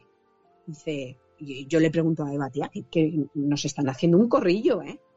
Nos estaban haciendo un corrillo, todo pakistaníes, y, nos miraban. Ostras, pues no lo sé. Y en eso que se le acerca a Eva una señora. Y Eva dice, hostia, mm, no sé, me estará pidiendo una banana. Coge y le pone una banana en la mano. y, esta mujer se queda así con la banana y no sé quién salta y dice, hostia, que hoy es el día, hoy es el día que hacen el, ramadán. Que claro, ahí no puede comer nadie. Claro. Mira, empezamos todos, vámonos de aquí cagando leches, que todavía comamos. Ay, madre. Y claro, luego recordando yo digo, Eva, ¿y tú que le has puesto la banana en la mano a la mujer? Porque creías que te estaba pidiendo. Mira, mira, mira. Ay, ay, ay, ay, ay, qué risa. Claro, la, risa luego, ¿sabes? Pero claro, claro. Pero en el, momento, sí. ostras, sí, sí, el momento es delicado, ¿eh? Sí, sí, sí. Hoy es día de Ramadán y nosotros comiendo allí. Claro, hostia. Claro, ¿qué íbamos a saber nosotros? Claro, claro. Y la mar, qué risa. Aunque risa luego. En fin, estábamos, pues eso, unos días allí en, en Islamabad hasta que ya nos llega el permiso, nos dan el ok, el visto bueno, y ya nos montamos las expediciones en, los típicos camiones pakistaníes, esos pintados a mano, con colorines. Sí, con, las, con las borlitas estas por dentro que van dando. Exacto. pues allí que vamos, ahí todos montados en, el montante, ahí, todos ahí en, por la Karakorum Highway, ni te cuento cómo es la autopista esa que le llaman, ¿sabes? Bueno, autopista, sí, es, una pista, es una pista forestal, básicamente. Eso está sin asfaltar ni nada. Claro, es un camino de tierra. una pista chunga donde cabe un camión, pero, pero claro, de frente te vienen otros. O sea, imagínate cómo pasas por allí, acojonado, acojonado. Sí, porque eh, hay, hay trozos donde, vamos, al lado lo que tienes es un desfiladero, básicamente. Claro, hay, hay trozos donde, donde son desfiladeros total. Y digo, madre mía, madre mía, madre mía. Además, conducen allí como locos. Es, un caos. Es un caos. Y, Fernando nos decía, no mirar, no mirar la carretera, poner la música, cerrar los ojos y rezar. Claro, porque e, ellos están acostumbrados a funcionar así, o sea, es, es su día a día, es, es lo normal, o sea que como en la India, ¿no? Que también dicen que conducen allí a, lo loco, ¿no? Pues aquí igual, o sea, es... Así que nada, a través de, la Karakorum Highway nos vamos a Chilas. Chilas es un pequeño pueblecillo, ¿no? Claro, estás todo el día de viaje, entonces ya llegamos por aquí a, Chilas por la tarde-noche y ya simplemente a dormir dormimos ahí, pues nada, en, una habitación chunga, por, la, por llamarla, no sé, de alguna manera. Era un, zulo amoquetao. Sí, vamos, me imagino yo que algún tipo de pensión, entre comillas, vamos, o algo así. Lo más chungo que te puedas echar a la cara. O sea, tú fíjate cómo estaba la cama, en qué condiciones que dormí en el suelo. Preferí dormir en el suelo me puse la sábana además puesta del revés para que no, no tocar nada, porque había de polvo, de, yo creo que había hasta chinches ahí, yo qué sé. Y dormí en el suelo, además recuerdo, me eché una foto y yo digo, madre mía. Y, eh, nada, al día siguiente de Chilas nos fuimos a, a Escardu. Escardu, Escardu creo que era, no, Escardu, vale, ya recuerdo Escardu. Jolín, es que estás en tanto sitio y además ha hecho tanto tiempo que tengo que hacer memoria. Escardu, yendo para allá, bueno, un paisaje espectacular. Es uno de los, de los pueblos más grandes que hay. Eh, lógicamente Islamabad más, ¿no? Que, es el, digamos, donde, donde aterrizas, ¿no?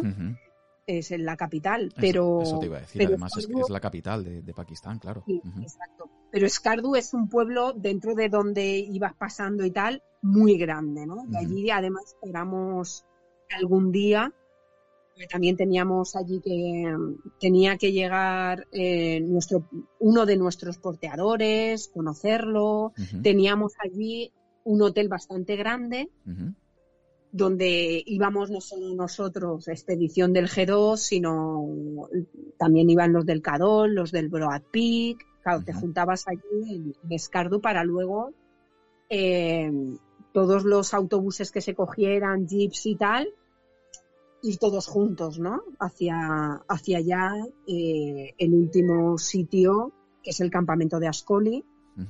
Y entonces íbamos todos juntos y demás. Entonces allí en Escardo eh, estábamos en el hotel, allí sí que hicimos compra y organización de toda la compra en los bidones, los típicos bidones estos de expedición que ves azules. Correcto, sí, sí, sí. y tal, ¿no? Pues todo esto había que organizarlo, toda la comida, y claro, ibas al súper y íbamos los cuatro, ¿no? O sea, mis dos compañeros, Monchi José, Fernando y yo. Y claro, pues había que comprar. A ver, hay que pensar que tenemos tantos días eh, de, claro, pues eh, estar en, los campamentos altos. En los campamentos altos te llevas tú la comida. En el campo base no, porque eso te lo pone, eh, digamos, la, agencia, ¿no?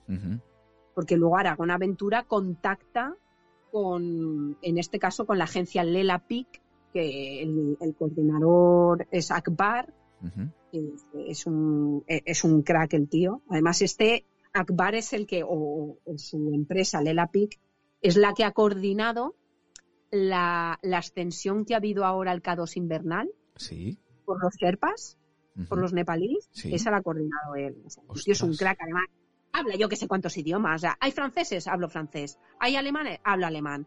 Hay coreanos, hablo coreano. hay españoles, hablo español. O sea, es brutal el tío. O sea, es, es impresionante. A mí me flipa, vamos.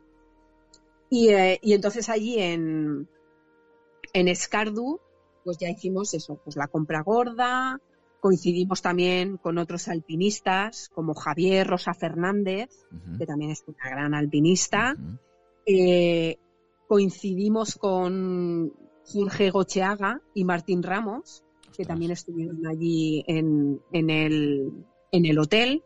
Que además Jorge Gocheaga es muy amigo de Eva. Anda. ¿De quién te estoy hablando, sabes? Sí, sí, sí, sí. Yo no tenía ni puñetera idea de quién era Jorge, ni quién era Martín, ni quién era Eva, ni quién era nadie. O sea, imagínate, yo allí saludando, ¡Ah, hola!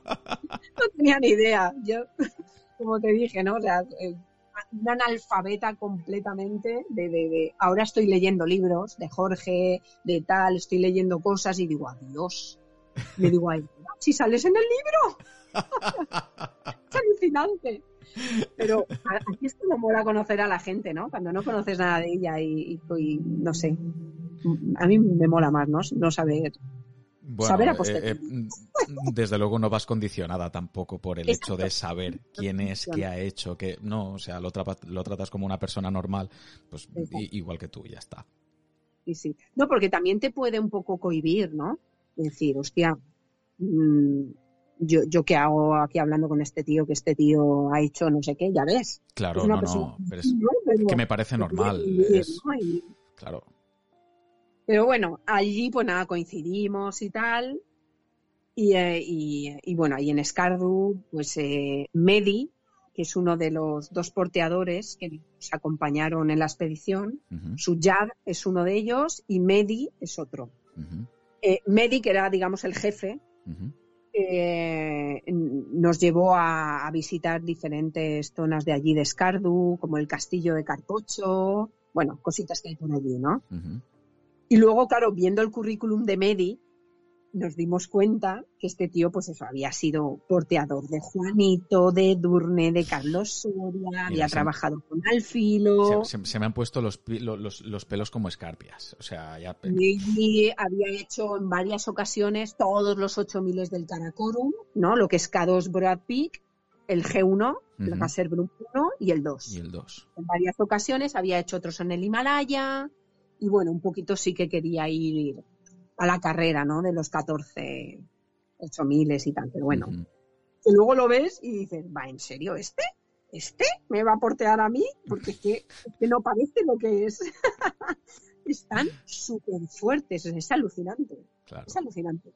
Y nada, bueno, nos acompañó. Además, él eh, chapurreaba español, ah, entendía un poquito, entonces eso te da vidilla, ¿sabes? Uh -huh. Claro. Y más una como yo que, que habla, habla inglés en indio. O sea, lo peor, lo peor. En fin, pues aquí en Escardu también eh, creo recordar que coincidimos también con, con Badía y Mauricio, que son, se hacen llamar una pareja en ascenso. Son mexicanos, son marido y mujer, uh -huh. son compañeros de cordada, y este año con el Anapurna ya tienen nueve de los 14 miles juntos. O sea, brutal. Brutal. Tremendos también. El caso es que me suenan un montón. Yo creo que los he visto en, en, redes sociales o algo. No sé si en Instagram he visto fotos suyas o alguna cosa porque me suenan un montón, ¿eh? Sí. Este año han hecho Anapurna y luego se fueron al, al Daulahiri. Solo que en el Daulahiri pasó todo lo que pasó en sí. el campamento base y tal y además les costó mogollón volver otra vez a su país por el tema del COVID. Sí, sí, está, está, la, está la cosa complicada todavía, sí, sí. Y, uf, lo pasaron chulete. Pero bueno, están ya bien y mira, esta mañana he hablado con ella. sí, solemos, solemos hablar. Y, eh, y bueno, coincidimos con, con ellos los conocemos tal y se crea también hay un vínculo muy bonito junto con Tomás, que es un amigo de ellos, uh -huh. y se lo llevaron también. Tomás solo iba al campo base del K2. Estaba uh -huh. unos días allí, una semana, diez días, y luego se volvía. Uh -huh. Y ellos dos iban a intentar el K2, eh, Badía y Mauricio. Casi nada. Y, sí, sí, sí. Conocemos a Nick también, que Nick también es un norteamericano, eh, un chaval súper joven, eh, médico, que además me vino de lujos porque en uno de los campamentos, bueno, me picaron las chinches por todos lados, tal, madre mía, lo pasé fatal. Y él me trató todas las picaduras, tal, hablaba español también. Así que se formó ahí un equipo de hispanos muy chulo, muy chulo. Compartimos con ellos todo el trekking. Además, todo el trekking de Baltoro y luego, como te contaré, cómo cambia un poco el, planning que llevábamos y en lugar de volvernos otra vez por Baltoro, cambiamos y volvemos por Gondogoro. En que hay, que es la mitad de días, pero es súper potente y súper duro. Pero duro, duro, duro, porque llegas a subir otra vez a casi 5,800 en, en el Gondogoro, bueno, brutal. Además tienes que pasar de noche. Bueno, un lío que se lió allí. Bueno, bueno, bueno. Luego te ya, ya os contaré. Muy bien. Consiguiendo chuleta. nada. Y, eh, y, nada, pues ya allí en, en ¿dónde era? En Escardu, pues eso, en el hotel, pues claro, coincides en desayunos, eh, hacemos excursiones juntos, eh, paseíto en barca por el lago no sé qué, todo eso esperando a que, eh, pues eso, mm, nos dieran el visto bueno para poder coger el jeep y poder irnos al campamento desde donde parte el trekking del, de Baltoro, es el campamento de Ascoli. Mm, vale, porque te iba a preguntar una, una cosa, eh, Araceli, a ver, y, te hablo también un poco por, por desconocimiento, porque sé que hace años, eh, para, para, las expediciones de alta montaña y demás, eh, por lo menos en Pakistán, tenía que haber como una especie de enlace de, digamos, de la expedición, que solía ser un, un pues un alto cargo militar, que es también... Un oficial de enlace. Exactamente. Entonces, no sé, no sé si esto sigue siendo así o ha cambiado o pues hasta el 2016 nosotros teníamos nuestro oficial de enlace. O sea que este, esta, figura, esta figura sigue existiendo como tal. Sí, sí. Es un militar que va contigo y eh, hasta el campo base y em, se asegura que todo esté bien en cuanto a permisos, en cuanto tú si vas al Gaser Brum 2 es porque vas al Gas 2 y no te vas al K2. Correcto. Porque claro, el permiso, el, dinero cambia, ¿no? no lo sé. Claro, claro, claro. No, y que, y que las, que las expediciones se producen en los términos en los que se han dado el permiso. Es decir, si vas a estar del día 15 al día 20, pues realmente él, digamos que está allí para comprobar que efectivamente estás del 15 día, del día 15 hasta el día 20. Es decir, que, que más que nada por llevar un control, ¿no? de, de todo este tipo de expediciones. Sí, sí, pues eh, existía y lo teníamos. No recuerdo. Era muy majete, ¿eh? pero sí, existía y, y allí estaba con nosotros en el, campo base. Y además es que en el trekking de Baltoro veías, o sea, era alucinante, o sea, daba miedo. Cómo eh, habían como casetas militares en forma, era como, como un iglú de piedra blanco porque estaba completamente mimetizado con el hielo y la nieve. Ostras. Y estaban allí los militares, claro, mm, si es que allí están en frontera con China, o sea, imagínate. Claro, claro, claro. Habían campamentos así de, de, militares que, que ostras, eh, imponía mogollón, ¿sabes? Sí, sí, da, da, respeto eso, ¿eh? Y tú pasabas por ahí diciendo, ay, Dios mío, Daba impresión verlo, ¿sabes? Sí, sí, sí. Pero sí, sí, el, la figura del oficial de enlace está. Sí, o sea que, sí. Y nada, eh, como te he comentado, cogemos todos montantes, organizamos petates, bidones, etcétera, y eh, nos montamos en el jeep para irnos al, último pueblo, que es donde está el campamento de, de Ascoli. Es un poblado súper mega chiquitín. Ya ves, es el último pueblo antes de empezar el trekking, ¿sabes? O sea, a partir de ahí ya no puedes continuar en carretera, ni en pista, ni en nada. Ahí ya no hay vehículo, ahí ya vas eh, patas, vamos. Exacto. Allí nos dimos, es impresionante, ¿eh? es súper bonito. Además, allí estuvimos un día, me impresionó mucho llegar al campamento porque era como diferentes pisos donde, donde estaba todo, todo, todo, todo plagado de tiendas de campaña, claro, de estas de, expedición, ¿no? Sí, sí. Entonces tú tenías, eh, te, claro, te montabas la tuya y claro, formabas parte de, un campamento, no sé, es que era de película. O sea, yo llegaba ahí y me puedo creer que esté aquí. O sea, me impresionó muchísimo. Además, ahí siempre había mogollón de gente, claro, todos los alpinistas que se iban a, o campamento del K2 que le llaman, o campamento del Gasselbrunn, ¿no? Al campo. Claro, todos allí, ta, ta, ta, organizando, eh, los porteadores, pesando bidones, porque cada bidón no podía pesar más de X kilos, que es lo que cada porteador puede llevar. Creo, además, creo que son 25 kilos, si no, si no me equivoco. ¿eh? Es, una burrada, sí. Porque luego aguantar, yo, yo creo que más de uno llevaría más, ¿sabes? Porque es que una cosa es lo que puede llevar el, porteador de altura, ¿vale? Eso es una cosa, que son 20 kilos.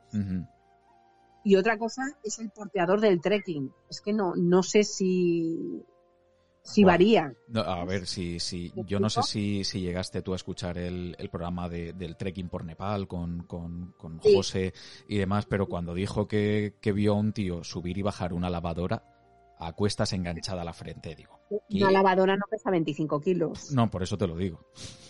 Por eso, por eso, te, lo digo, con eso te, con eso te puedes hacer una idea en, el porteador de altura, ¿no? Cuando tú subías, por ejemplo, al campo 1, eh, el, porteador podía llevar 20 kilos, aparte de lo suyo.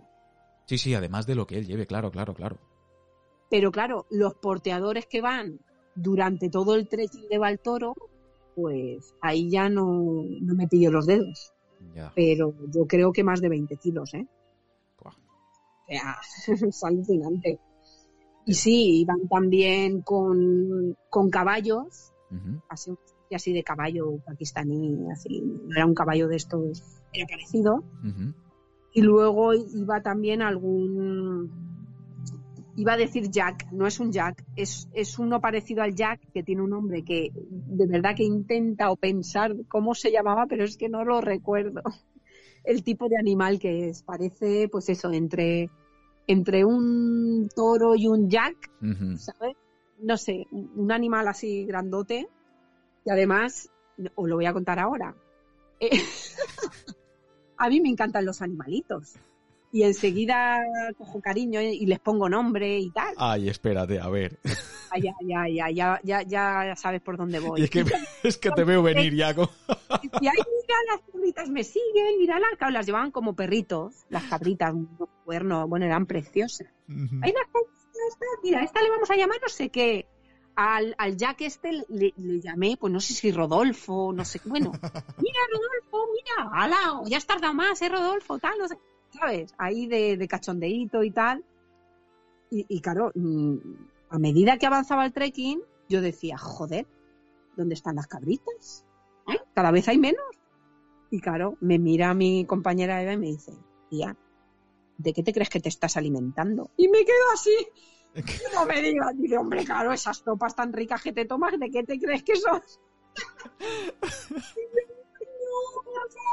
dice, sí, sí. Claro, son cosas que no ves allí, ¿no? Porque ellos se Hacen lo que tengan que hacer y, ya está.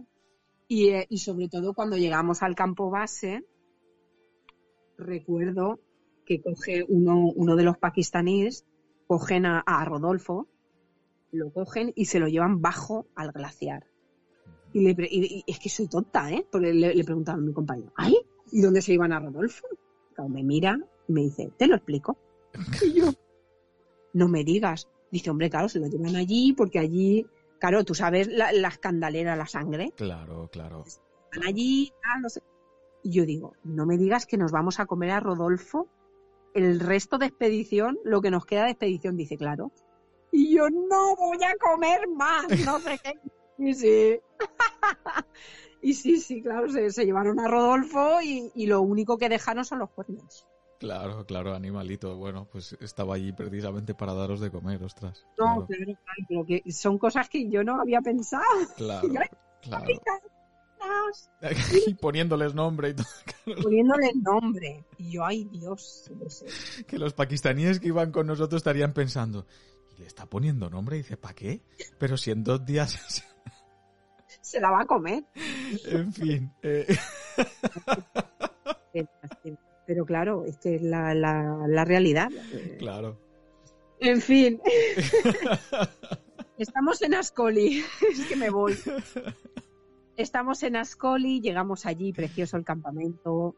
Nos pegamos paseos por, por la montaña, que, que, es el poblado, es que es la montaña. Eh, esas noches duermo con Eva, nos reímos, tal, bueno, hecho, ¿no? Que, que, que, va a ser la, la última mujer que vea en tiempo.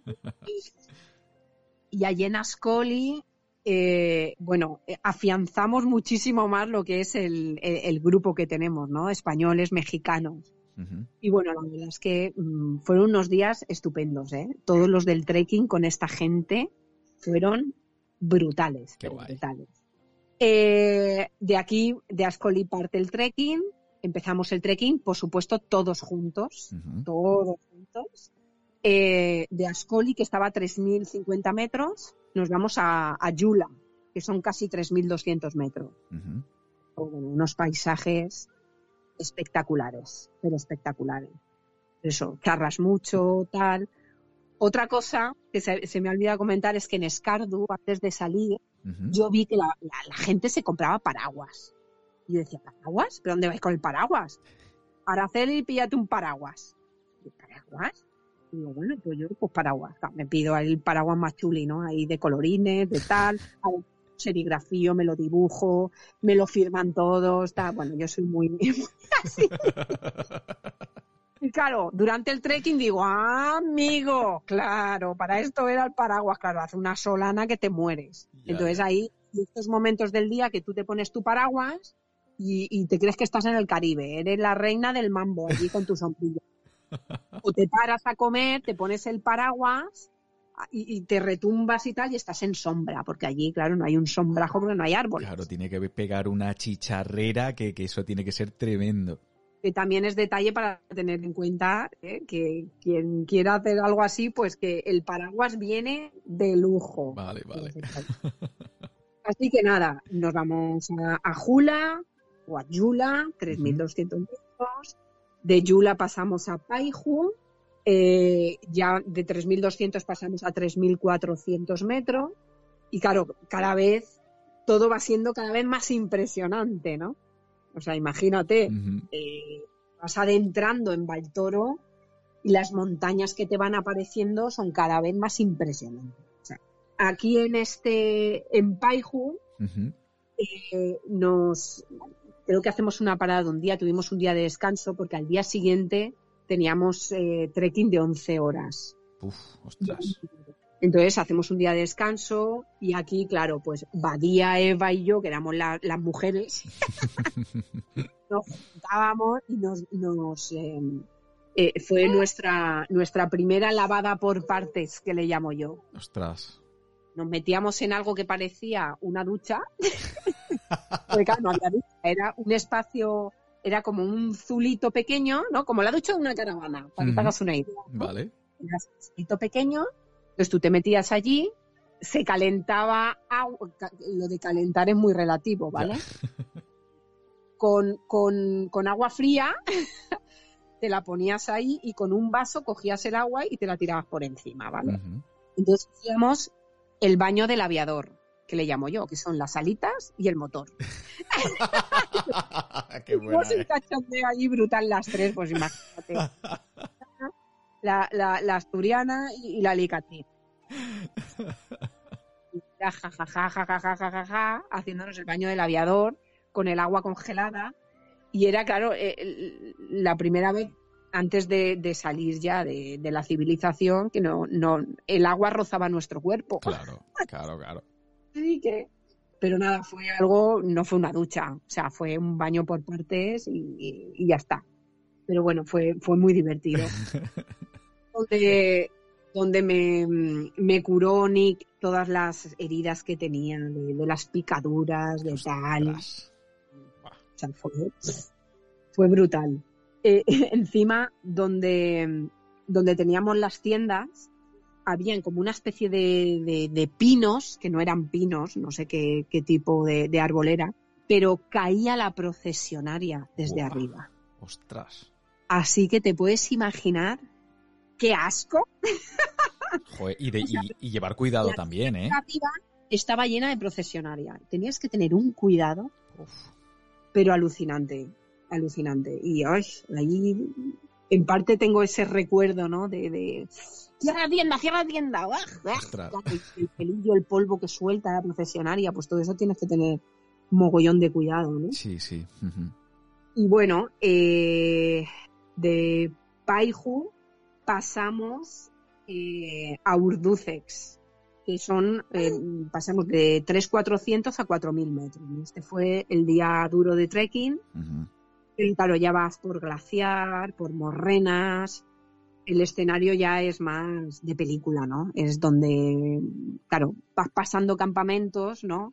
Y claro, pues ya ves mastodontes, las catedrales, las Torres Trango, el Maserbrum, eh, la Mustang Tower, el Baltoro Cangri, el Chogolisa, claro, está todo lleno, todo lleno, todo lleno de, ¿no? A medida que, que, vas en el trekking, hostia, mira, ese es el no sé qué, y yo, ah, hostia, pum, foto.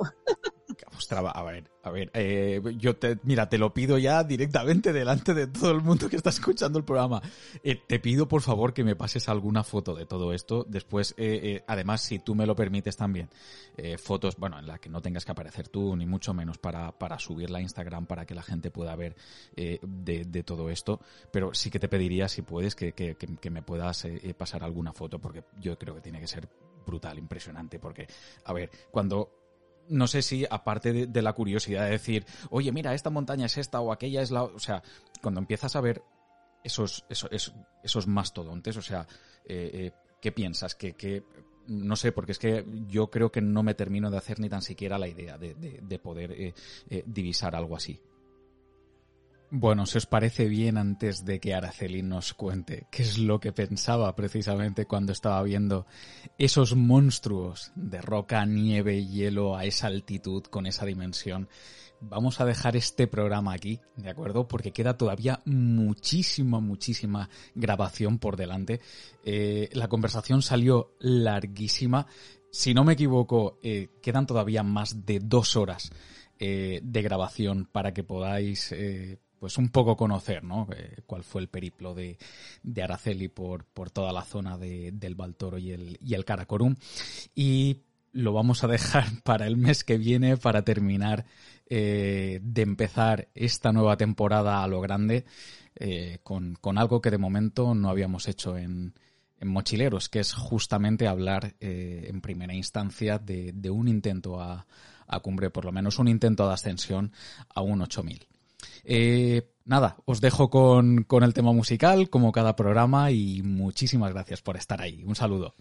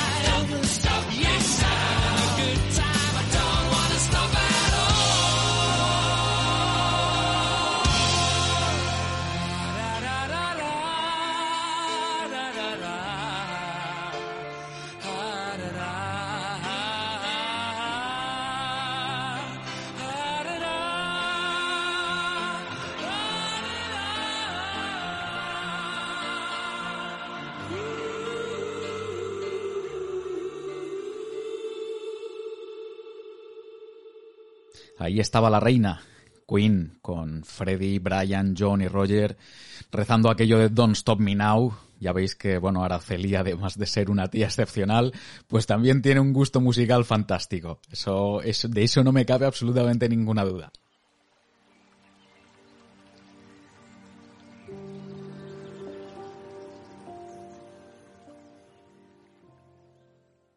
Bueno, eh, vamos a ver, como quería abrir la temporada con algo muy interesante, eh, hoy voy a hablaros de un libro, ¿vale? Un libro que se podría pensar que trata de alpinismo, y en parte así lo hace, pero principalmente es una obra eh, que habla de la evolución humana, del proceso vital que experimenta una persona pues normal y corriente, eh, poniendo esto de normal y corriente entre comillas, ¿vale? Desde su juventud, pues hasta alcanzar una edad eh, más madura y la diferencia con la que se afrontan los proyectos de altas cumbres, con el consiguiente cambio de prisma también, ¿no? A la hora de, percibir las cosas. Os hablo nada más y nada menos que de Cita con la Cumbre, una historia de amistad y tragedia en el K2 del mítico Juanjo San Sebastián, que fue componente histórico del programa Al filo de lo imposible, casi desde sus inicios. Eh, el libro está publicado por la editorial Desnivel y es muy fácil encontrarlo prácticamente en cualquier librería a día de hoy, ¿vale? No está descatalogado ni nada por el estilo. Eh, no obstante, yo os dejo un enlace en la descripción del programa para que no lo tengáis ni tan siquiera que buscar. Vamos a ver, eh, Juanjo mm, no es escritor y en realidad no creo que pretenda pretenda serlo tampoco, pero desde luego sabe darle a su obra una pátina personal, pues que hace que el libro sea parte de cualquier tipo de pretensión ultracomercial. Eso no hace que el libro sea menos bueno, mucho cuidado, sino que deja a las claras la voluntad por parte del autor de dar su visión personal de verdad, al margen de convencionalismos comerciales eh, y demás parafernalia. La historia, en realidad, pues habla de la evolución vital de Juanjo como persona y alpinista a lo largo de, su etapa, pues eh, valga la redundancia, alpinística, ¿no? Eh, fuertemente motivada por, por las montañas extremas y muy de forma especial por parte del K2, ¿vale? La montaña de las montañas, como, como se la suele llamar, el gran cristal, la pirámide perfecta del, del. Eh, desde luego, si conocéis el programa documental de Alfilo, el grueso de la historia se centra en la expedición del año 94 al, al Chogori, ¿vale? que es como se conoce al K2 en lengua baltí. En la que, bueno, pues eh, consiguieron hacer cumbre eh, José Carlos Tamayo y Sebastián de la Cruz en una primera cordada que subió pues, a un ritmo prácticamente endiablado. Y por otro lado a Juanjo San Sebastián y a Acho Apellaniz en, en, una segunda cordada que si bien fue más lenta, también consiguió hacer cumbre en, en la segunda montaña más alta de la Tierra. La historia, bueno, yo creo que es de sobra conocida a, estas alturas de la película. Eh, ahí está el, programa, ahí está el documental, eh, lo tenéis en YouTube si lo queréis ver, ¿vale? A mí fue una historia que me impactó de forma brutal en su momento. Eh, tendría 14 o 15 años, pues por todo lo que implicó, por todo lo que ocurrió en el descenso de, de aquella montaña por parte de la segunda cordada. Y si no conocéis la historia, pues tampoco os quiero destripar mucho más. Eh, aunque, bueno, creo que en mis palabras eh, o, de ellas se desprende mucha información ya, ¿vale? Pero aunque hayáis visto incluso el documental, eh, solo os diré que el libro es una visión distinta en muchos aspectos. Y bueno, pues ser capaces de entrar en la cabeza de una persona que sobrevive a dos bivacs a 8.000 metros de altura y a una avalancha esa altitud, pues hace que se os pongan los pelos de punta, lo digo, lo digo muy en serio. Yo tengo que reconocer que nunca había llorado antes leyendo un libro, pero este sin embargo hizo que me, que me rompiese por completo. Eh, es que fue así, no, no, lo pude evitar. Así que, pues bueno, eh, solamente deciros que para mí personalmente y en, mi corta experiencia eh, en el tema, pues es un poco literatura de montaña imprescindible a día de hoy. Y, bueno, pues simplemente quería acercaros un poco a, este libro, a esta obra, que además estaba leyendo justamente eh, cuando estábamos grabando este, este programa, Araceli y yo, y me parecía la forma inmejorable de, de traeroslo y de, y de nombrarlo, pues básicamente porque yo creo que no se va a volver a dar una circunstancia en la que en el programa vayamos a estar tan tan cerca de esa cumbre tan mítica del, del Karakorum. En fin, cita con la cumbre de Juanjo San Sebastián. Ahí lo tenéis, eh, yo os recomiendo que no os lo perdáis.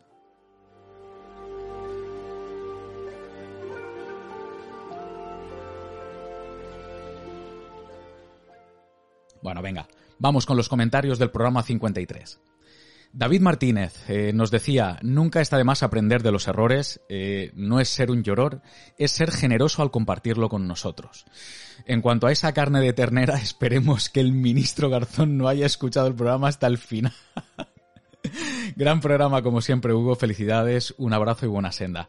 Pues muchas gracias, David. A ver, eh, no, el, tema del comentario era básicamente por, bueno, pues porque daba la sensación de que me estaba quejando y demás y que bueno pues era pues una situación complicada de la que bueno pues eh, afortunadamente todo salió bien pero reconozco que no hice las cosas bien. Entonces pues eh, como son, las cosas como son y, bueno, pues lo de compartirlo con vosotros es que al final yo creo que es uno de, mis objetivos. Eh. Yo siempre lo he dicho.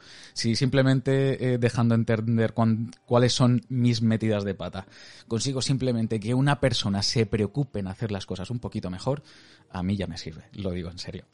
En fin, muchísimas gracias David por escribir. Un abrazo, tío. José Daniel Belmonte nos comentaba también, siempre me gustan mucho tus programas, pero este me ha tocado especialmente. No solo por ser una zona eh, que desde siempre me ha parecido única en el Pirineo, sino por lo bien que has descrito la situación que viviste. Lo estaba escuchando y ya sabía lo que iba a decirte al respecto, pero al final del programa lo has explicado muy bien. Solo decirte que a lo largo del tiempo que llevo practicando este deporte he acumulado cierta experiencia y he pasado por muchas situaciones de todos los colores.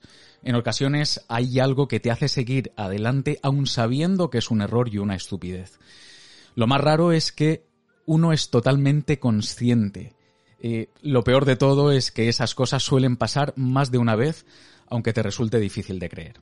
Mi enhorabuena por el programa y, un abrazo. Por cierto, no te he dicho nada sobre la ruta, pero me parece una pasada.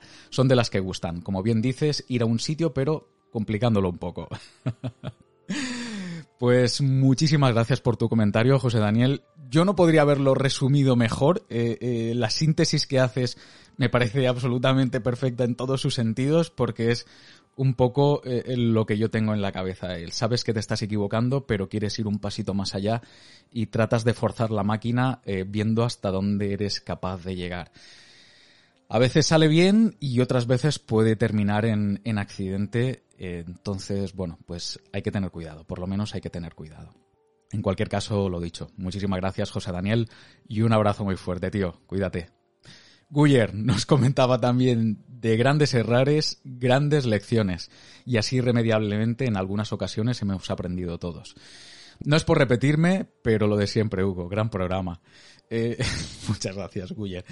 Sí, sí, es que eh, yo creo que todos poco más o menos decíais un poco lo mismo en ese sentido. Eh, al final de los errores es de lo que se aprende. Y es verdad, ¿no? Hay que saber tener los pies en el suelo y, y también un poquito pues cuando hay que decir hasta aquí hemos llegado y darte la vuelta o, simplemente tomar otra alternativa que a lo mejor puede ser eh, mucho más viable. Pero sí, sí, totalmente de acuerdo. Muchas gracias, tío, por el, por el comentario. Un abrazo. Sergio Villar nos comentaba también gran programa de nuevo, Hugo. Nosotros tuvimos la oportunidad de estar eh, el año pasado en, en Nordesa, en Monte Perdido. Es una pasada. Llegamos con los pequeños hasta la cola de caballo y fue una experiencia increíble en familia y caminar por estos bosques, cascadas, etc. Un recuerdo para toda la vida, desde luego. En cuanto al tema de las imprudencias, pienso que todos los amantes de la montaña y los deportes de aventura creo que, está en nuestro ADN está el, el, tema de asumir a veces un cierto riesgo. Lo importante es saber dónde está el límite y sobre todo estar preparado lo mejor posible para gestionarlo. Por cierto, para cuando un programa de Andorra, ese pequeño país de los Pirineos que tiene mucho que dar a conocer y del que soy profundo enamorado y he visitado en múltiples ocasiones y recorrido parte de sus montañas. Un abrazo, muchas gracias y buena senda. Y a todos este verano, mucha precaución. Pues, pues sí, totalmente, totalmente de acuerdo también, Sergio. Eh, el, identificar ese límite y, el, poder poner pie al suelo o poder parar en un momento dado, pues yo creo que es lo que puede significar un poco la diferencia, ¿no? Pero, pero bueno, eh, es lo que dices también por otro lado, que, bueno, tendemos eh, muchas veces a asumir ciertos riesgos sin terminar de acabar de valorar en, en algunas ocasiones, pues cuáles pueden ser las, las consecuencias, ¿no? En cualquier caso, bueno, pues eh, ahí estaba mi experiencia, simplemente pues para que, para que la conocieseis y, y poco más. Eh, nada, eh, un saludo para ti, para toda la familia Villar de Petrel y, bueno, pues Andorra, ostras, eh, a ver, he estado allí, pero he estado de paso, eh, como casi todo el mundo, pero no he hecho montaña en, en Andorra, pues mira, es, es, una de esas, de esas tareas pendientes, lo dejo apuntado precisamente en, en la libreta de, de trabajo todavía pendiente de hacer. Un abrazo muy fuerte, Sergio, un saludo. Javier Circuito nos comentaba también, como siempre, un gran capítulo. Muchas gracias, Javier. Un saludo. Giuseppe MS, de nuevo por casa. Nunca mejor dicho, Giuseppe, sí que es verdad. Estupendo, Hugo, con tu sello. Es siempre un programa especial. Me reconozco en esa clase de situaciones. Eh, pienso que sirven para hacerlo mejor en la siguiente ruta. Y, bueno, por si sirve de algo, mis, mis Biblias para preparar eh, rutas son los libros de Luis Alejos y Juan Buis sobre los 3000 del Pirineo. Merecería todo un programa. Además, pero totalmente de acuerdo. Y por supuesto, Wikiloc, eh, que decía también, cuidado con escoger lo que mejor se adapta. Sobre esta ruta creo que hay otras variantes para evitar la cresta. Igual te consulto por email ya que no la conozco. Bueno, gracias por, tu trabajo Hugo, un saludo y un gran abrazo a todos. Buena senda. Pues sí, sí, la verdad es que sí, Josep. Yo, de hecho, el de, el de Luis Alejos, yo lo tengo también, el de los 3000 del, del Pirineo. Es una forma de, de conocer las rutas, eh, por lo menos de, de una forma eh, por mayorizada, por decirlo de alguna forma. ¿Vale? Eh, digamos que te da por lo menos eh, algunas eh, algunos matices eh, sobre cómo afrontar eh, las rutas en todos los 3.000 que hay en el, en el Pirineo, aunque no detalla eh, hasta el mínimo, hasta el, hasta el, vamos, hasta el mínimo detalle, pues cada vicisitud que te puedes encontrar en cada una de las rutas, pero yo creo que ese no es tampoco, no es la, función de, de, estos libros, porque yo creo que simplemente son pues, una forma de, guiarte o, de darte ideas, eh, decirte cuáles son las opciones para poder hacer esas cumbres, pero después eh, todo lo que tienen por descubrir yo creo que es cosa de cada cual, ¿no? Que, en parte, además, creo que es lo bonito de todo esto. En cualquier caso, eh, sí, eh, al final eh, los errores te tienen que hacer mejorar o eso o mira, o haces el petate y te vas para casa. Así de claro lo digo. En fin, muchísimas gracias Josep. Eh, nada, ya contactaste conmigo, ya estuvimos hablando, eh, a ver si en breve eh, te llega ya el, el paquetito con, con, el mapa y con la taza. Y nada, pues que, que los disfrutes. Muchas gracias por tu comentario, Josep. Un abrazo muy fuerte y buena senda, tío. Nos comentaba también Alkelaifi eh, qué gran recuerdo los gavietos y su sencilla cresta. Eh, no la que tuviste que hacer tú, que me consta que tiene su dificultad. Conozco a alguno que le pasó exactamente lo mismo que a ti. En mi caso, dividí la ruta en dos días e hicimos noche en los llanos de Salarons, lugar precioso y sobre todo tranquilo, muy tranquilo. Creo que nos cruzamos con una decena de personas y todos iban para la faja de las flores. De ahí para arriba ya nadie. Un lujo eh, para ser finales de julio. La verdad es que sí, la verdad es que sí. Gran programa como siempre, saludos y buena senda. Pues es que la zona es muy bonita y como, bueno, los gavietos no son de los 3000 más llamativos eh, de la zona, pues no tienes gran eh, cantidad de gente ni gran aglomeración de gente. Incluso para decirte a ti y, bueno y también a Josep antes que, se me ha pasado comentarlo, eh, en realidad la cresta es que no es necesaria hacerla absolutamente para nada. Yo cuando os comento que llegáis al circo, lo que tenéis que hacer es apurar el circo prácticamente hasta el fondo y después simplemente por una diagonal a izquierdas, arriba, os lleva directamente al primero de, al primero de los gavietos sin tener que hacer ningún tipo de cresta, sin tener que hacer ningún tipo de, de peripecia y lo más eh, importante en este caso, sin ningún tipo de dificultad técnica, simplemente caminando con cuidado porque bueno, la pendiente es grande, pero nada, absolutamente nada que tema hacer por, por, por vuestra seguridad o por vuestra integridad en condiciones absolutamente normales. Así que, bueno, ahí queda eso. Eh, Gavieto siempre, vamos, yo después de, mi experiencia, son una gran opción, eh, muy, muy atractiva y, y, y, bueno, y totalmente recomendable, como os digo, para, para poder disfrutar de toda esta zona de, vamos, de, de, de, ese jardín de recreo que, que es para mí eh, Ordesa. Un abrazo al Kelaifi, un abrazo muy fuerte, tío. Jorge Maníaco. Eh, natural de Zaragoza nos dice, qué bonitos son los Pirineos. Mi parte favorita de hacer rutas es el momento de los almuerzos. vamos a ver, Jorge, vamos a ver. En tu tierra, tío, tenéis cosas muy buenas, muy buenas. Además de las montañas, eh, yo siempre lo digo. O sea, la ternera del Valle de Broto, aquello es una locura que se te va la olla. O sea, que se te va la cabeza, lo digo de verdad. Es una locura, es, es, es un pasote, es un pasote. Y ¿Quién era? Ay, que se me pasó también decirlo al principio en los comentarios. Eh, David, David Martínez, David Martínez, también con el comentario del tema del chuletón. Es que es muy bueno. O sea, es que sí que preparan una carne que es que se os va la cabeza, que lo digo de verdad, que no es por decir, en serio. Entonces, oye, eh, pues si os gusta la carne, si sois un poco carnívoros como yo, chicos, daros el gustazo, de verdad, probarlo porque es, de verdad que es una maravilla. Es, es, es un auténtico placer, es un auténtico placer. En fin, ahí queda eso. Muchas gracias por tu comentario, Jorge. Un abrazo, crack, tío. Y por último, y un poco eh, in extremis, porque ayer eh, eh, nos escribía Carlos Sánchez, y, bueno, pues al haber esperado hasta último momento para, para poder grabar esta parte final del, del programa, pues mira, todavía conseguimos que entre el, el comentario. Nos decía, muy buen podcast, me gusta porque yo hago más bien senderismo y lo veo cercano a mí. Escucho otros como otros, otros programas, imagino, como Ser Aventureros y así, que son demasiado cracks y lo hacen, y lo que hacen eh, suele ser Himalaya, Andes y siempre con muchos recursos, ¿no? Está bien escuchar pateos terrenales de gente terrenal y montañas hermosas.